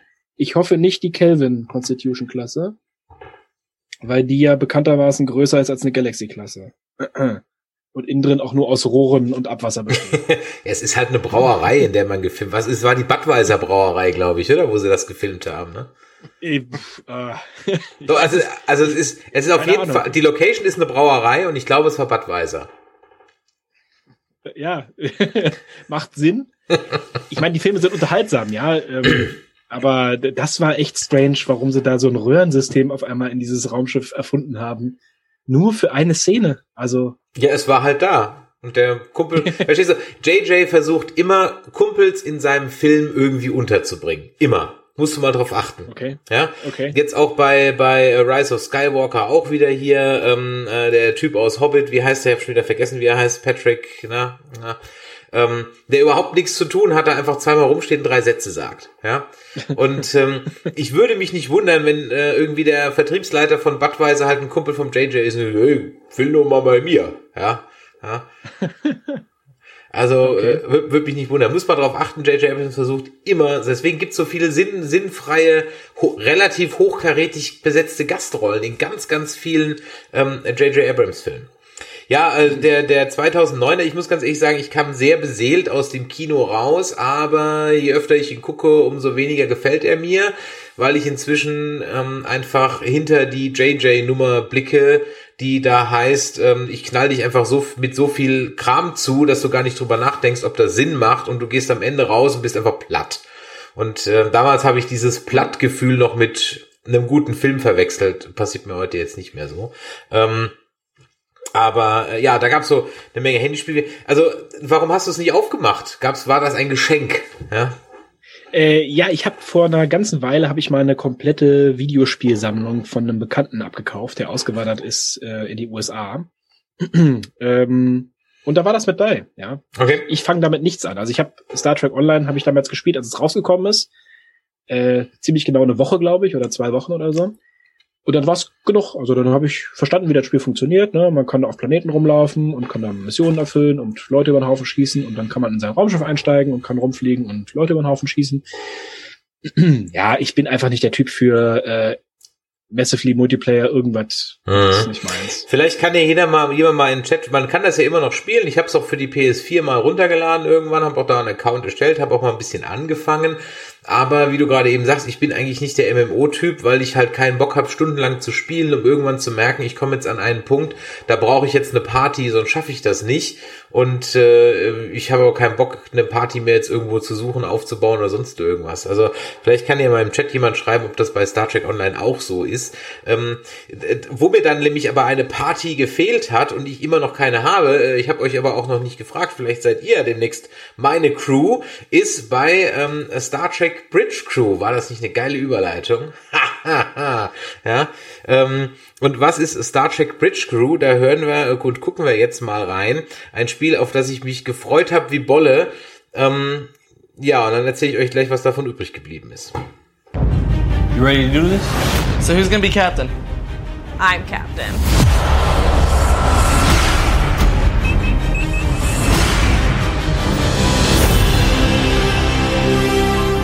Wow.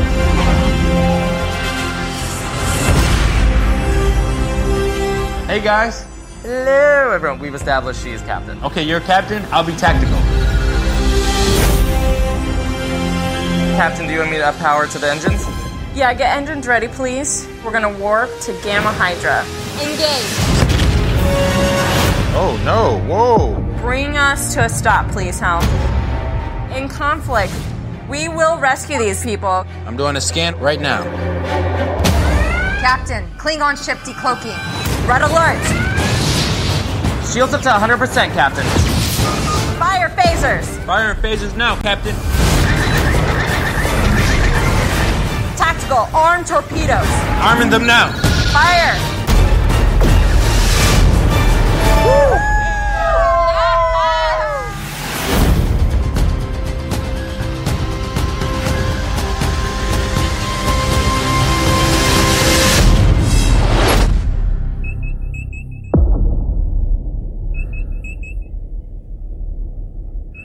Ja, Star Trek Bridge Crew für die PlayStation und ich glaube auch Oculus Rift PC wahrscheinlich auch, ne? Ähm, ein, auch, ja. genau, ein VR-Spiel, auf das ich mich gefreut habe wie Bolle. Ja, und es hat mir auch 60 Minuten Spaß gemacht. Hast du es denn mal zu viert gespielt? Nee, eben nie. Und ich glaube, das ist das Problem.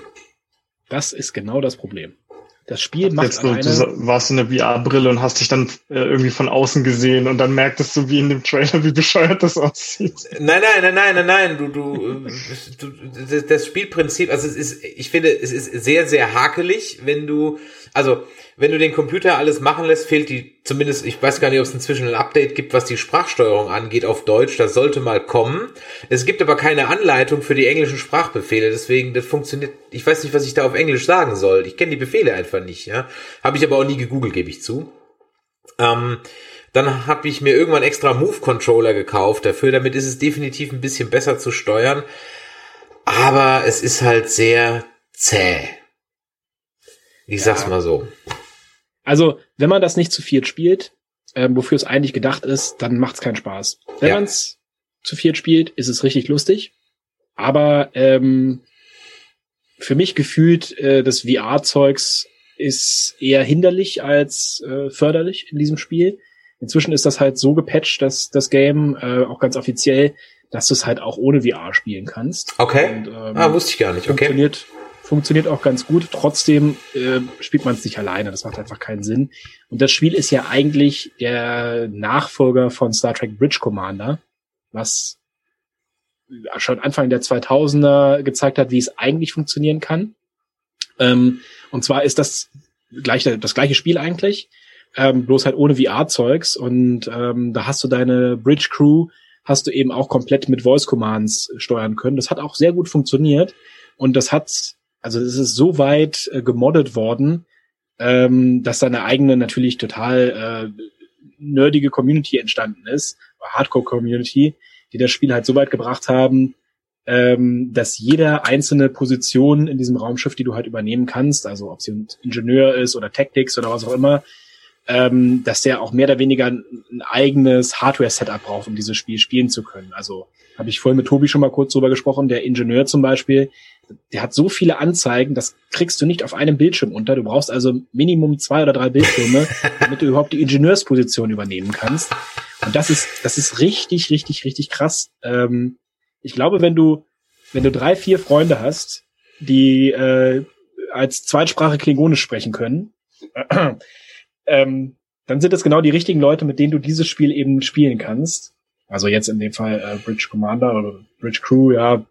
Die, die machen das so casual in dem Video und das ist halt überhaupt nicht casual, das Game. Das ist Hardcore Star Trek. Ne? Wenn der Captain dir sagt, hier, äh, mach mal Alarmstufe gelb, dann musst du sofort wissen, ah, scheiße, das heißt, Schilde hoch, äh, hier, äh, Reichweitenscanner irgendwie anmachen, keine Ahnung was. Alle bewegen sich jetzt nur noch in Zeitlupe im Raumschiff.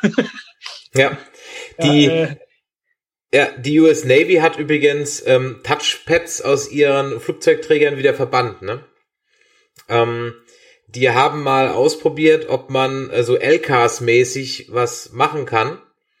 Und äh, es hat sich herausgestellt, dass das im realen Leben überhaupt nicht funktioniert, absolut unpraktikabel ist, ja, ähm, mit so flachen Panels wie ähm, in Star Trek und vor allem auf der äh, auf der Enterprise D ähm, zu zu agieren, ja. Äh, es funktioniert nicht. Du brauchst einfach auch so diese das blinde Tastengefühl, ja, dass du irgendwo weißt, wo deine Taste ist, auf die du drücken musst, ja. Und ähm, ja, ja, das haben die also ganz, haben die nach, nach einer Woche haben sie den Test abgebrochen, weil es einfach, es funktioniert nicht, ja.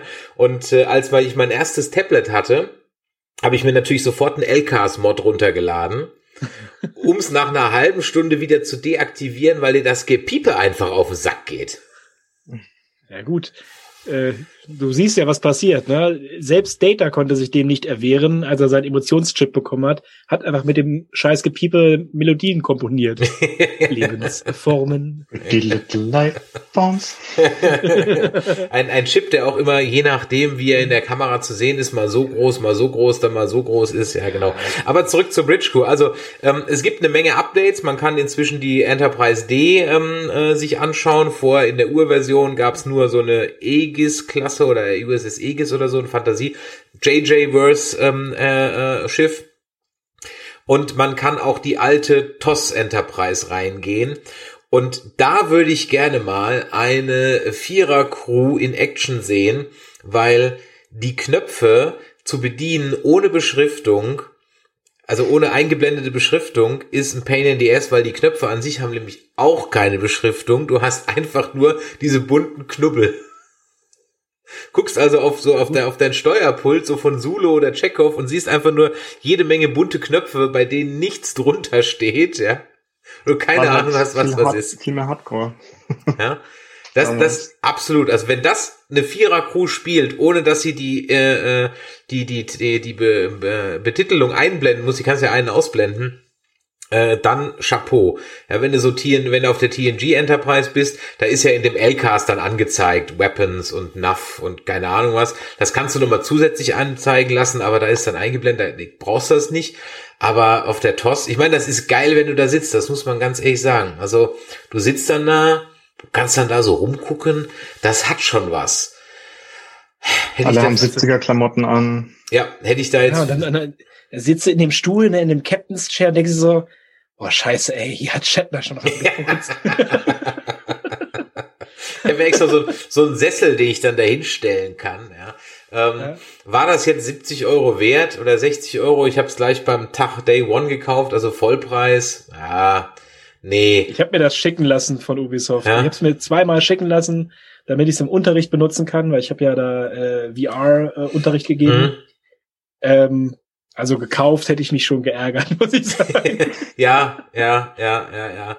Ähm, man kann es ja online spielen, aber ich bezweifle einfach, dass das Sinn macht, mit jemand, den du halt nicht kennst, das irgendwie zu Nein, zocken. Das macht überhaupt keinen ja. Sinn. Und wenn, wenn du ein Spiel brauchst, wo du dich auf jemanden verlassen äh, musst, dann ein Spiel, äh, wo nicht irgendein Vollidiot an die Technics rankommt, der halt einfach nur über die Tastatur äh, rüber rattert, weißt du? Yo, Photon Ja, ja. Also, es sieht beeindruckend aus, das muss man ganz ehrlich sagen. Ich, aber ich, ich hole es nicht mal als Tech-Demo raus, muss ich auch ganz ehrlich sagen. Ähm, wenn ich jemand VR zeigen will, dann hocke ich ihn ähm, bei Battlefront in X-Wing Fighter. Ja, okay. Ist besser. Mache ich auch oft. Mache ich auch oft. Aber ich, ähm, wenn, wenn ich jemanden VR zeige, dann eigentlich immer Batman VR. Das habe ich noch nicht. Ist, äh, erzähl mal, ist das geil, ja? Ja. Das ist ja kein Spiel, Ja, ja. das ist eine Experience. Also du hast, das Spielfaktor ist null bei dem Ding, aber es ist einfach so geil, wenn jemand noch nie eine, eine, ähm, eine HMD hat aufgehabt hat. Ähm, du gibst ihm halt, du brauchst die Controller dafür, ne, die Move-Controller. Mhm. Du gibst ihm die Controller in die Hand, setzt dir die Brille auf und sagst, so, und jetzt klipper mal auf den Tasten, weil du bist am Anfang halt in Wayne Manor, Mhm. klippert er so ein bisschen. Und dann fährst du halt diese 30 Meter nach unten und äh, kriegst den Anzug. Und das ist der Hammer, wirklich. Das alleine, das hat, äh, finde ich, total dafür entschädigt, diese 200x Euro für die, äh, für die PlayStation VR auszugeben. Das ist so cool. Und was du jetzt immer noch dazugeben kannst, ist, die haben jetzt, glaube ich, Vader Immortal auf der PlayStation rausgebracht. Ach, wirklich? Okay. Das ist, das ist auch richtig, richtig, richtig geil. Also, Okay. Ja, ich merk schon. Spiele. Ich muss mal, ja, es gibt ähm, auch hier dieses, dieser eine ähm, Die Hard-mäßige Shooter, komme ich gerade nicht drauf. Ähm, Ja, London, meinst du, äh, London heißt nee, ähm, so, so ein dreiinamiger Titel, ah, ich komme gerade nicht drauf. Fight, Lead, bla, ihr müsst jetzt mal nach hinten gehen. Ist so ein interaktiver Actionfilm eigentlich, ja. Ähm, Rail, Shooter ein bisschen, kannst immer so rechts und links wählen, aber ganz ehrlich, der macht Laune mit den äh, mit den Move Controllern, muss man sagen, macht Laune. Ich habe nur leider einen Hang zu Motion Sickness, ähm, länger als eine halbe Ah. Stunde geht nicht. Also Bridge Crew geht ewig, das kann ich drei Stunden lang hocken, äh, zocken, kein Ja, Problem. das ist ja auch eine Seating Experience. Genau, ja. Sitzt du. Aber ähm, zum Beispiel Drive Club VR, vergiss es, eine Runde raus, eine Runde, ich raus, geht nicht. Äh, hast du denn mal Beat Saber ausprobiert? Ja, Beat Saber geht auch ewig. Ja, Beat Saber ist, also das ist dann das Zweite, was ich den Leuten immer zeige. Immer erst Batman und dann sollen sie Beat Saber spielen. Das ist cool.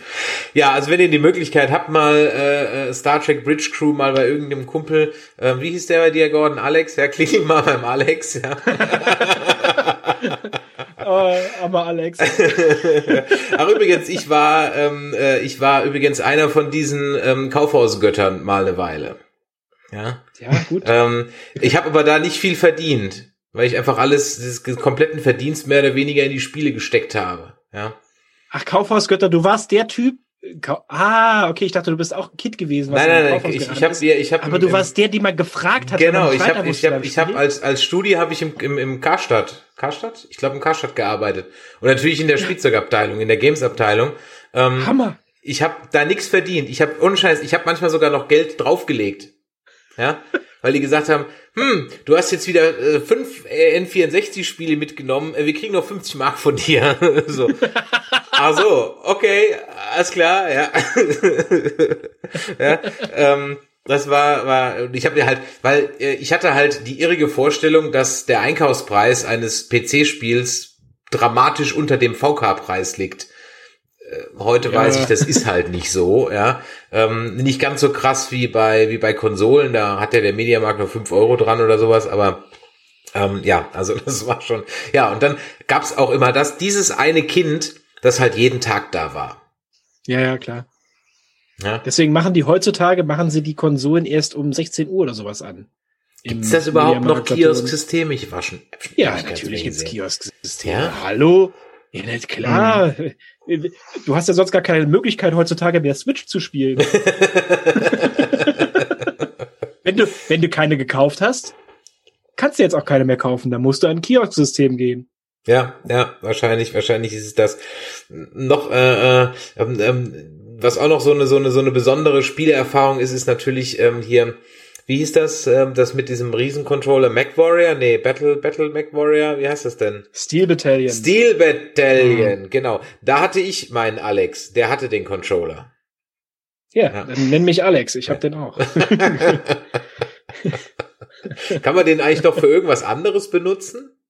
Außer Steel Battalion für, 2? Äh, Nee, äh, nee, also es gibt kein Steel Battalion 2. Es gibt ein Steel Battalion ähm, für die Xbox 360, Ja. was du mit Kinect spielen kannst. Okay. Aber das ist sozusagen das Picard der Steel Battalion.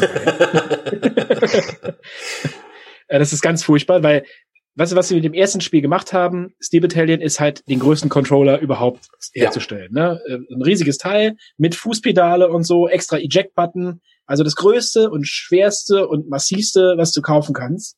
Und beim zweiten Teil vom Spiel haben sie genau das Gegenteil gemacht. Keinen Controller mehr. Und du steuerst alles nur noch, indem du fuchtelst. Es ist total bescheuert. Also kann ich nur jedem Fall abraten. Macht doch keinen Spaß.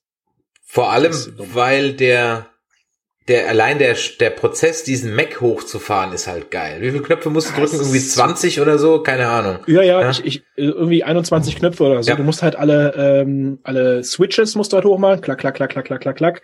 Und dann musst du die Kiste halt auch noch starten. Ne? Dann fährt halt alles hoch. Leider, also man kann den Controller für andere Sachen benutzen. Das geht. Ähm, wenn du den am PC anschließt, gibt's dafür natürlich wieder irgendwelche Treiber, die du installieren kannst. Dann, aber ich kenne kein Spiel, was diesen Controller, ich weiß nicht, ich gucke die ganze Zeit Tobi an, aber der, ich glaube nicht, dass das irgendein Spiel ausnutzt, dass du da 50 verschiedene beleuchtete Knöpfe hast. Leider. Ja. Ich glaube, wenn du so ein Custom Flight Simulator Setup hast oder so, dann hast du halt richtige, äh, richtige Oh, äh. Bedienelemente, ne, speziell dafür. Ja. Ich glaube nicht, dass du dann diesen Steel Battalion Controller dafür verwenden würdest. Hm. Und was ist mit dem Line of Contact? Ist das das Steel Battalion 2 sozusagen? Nein, nein, das ist das Online-Spiel davon. ah, das Online-Spiel, okay. okay. Das Kon- kannst du aber heute nicht mehr spielen. Okay, okay, okay. Ja, Mensch, ähm, haben wir einen wilden Ritt heute gemacht äh, durch Star Trek und auch viele andere Spiele. Zwei Stunden ungefähr sind rum und ähm, wir könnten natürlich noch stundenlang weiterreden und wahrscheinlich machen wir das auch irgendwann noch mal. Gucken, was wir uns dann wieder für für äh, Lizenzkram raussuchen und deswegen euch beide also noch mal vielen Dank, äh, dass ihr da gewesen seid und dass ihr äh, heute euch die Zeit genommen habt. Ich blende noch mal eben schnell ein, wo man euch finden kann. Hier Video Gamecast, also auf allen Plattformen, wo man Podcast hören kann, äh, glaube ich, seid ihr auf jeden Fall vertreten.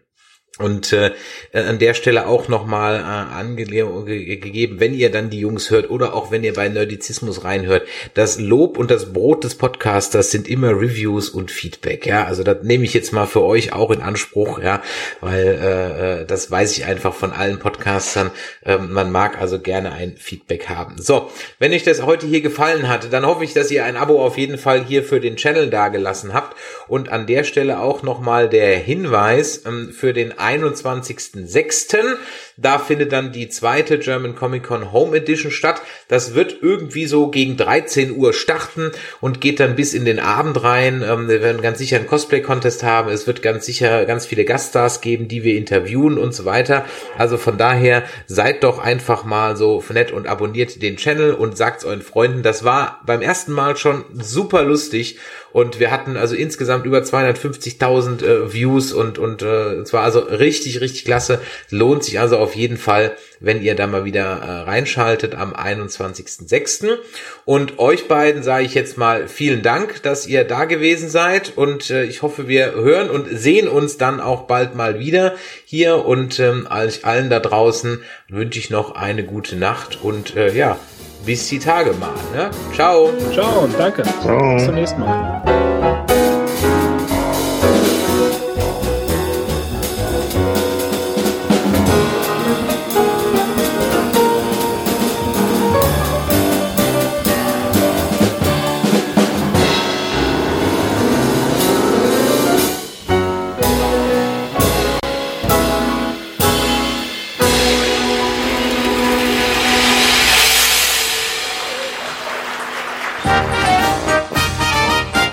Eine Produktion des Podcast Imperiums.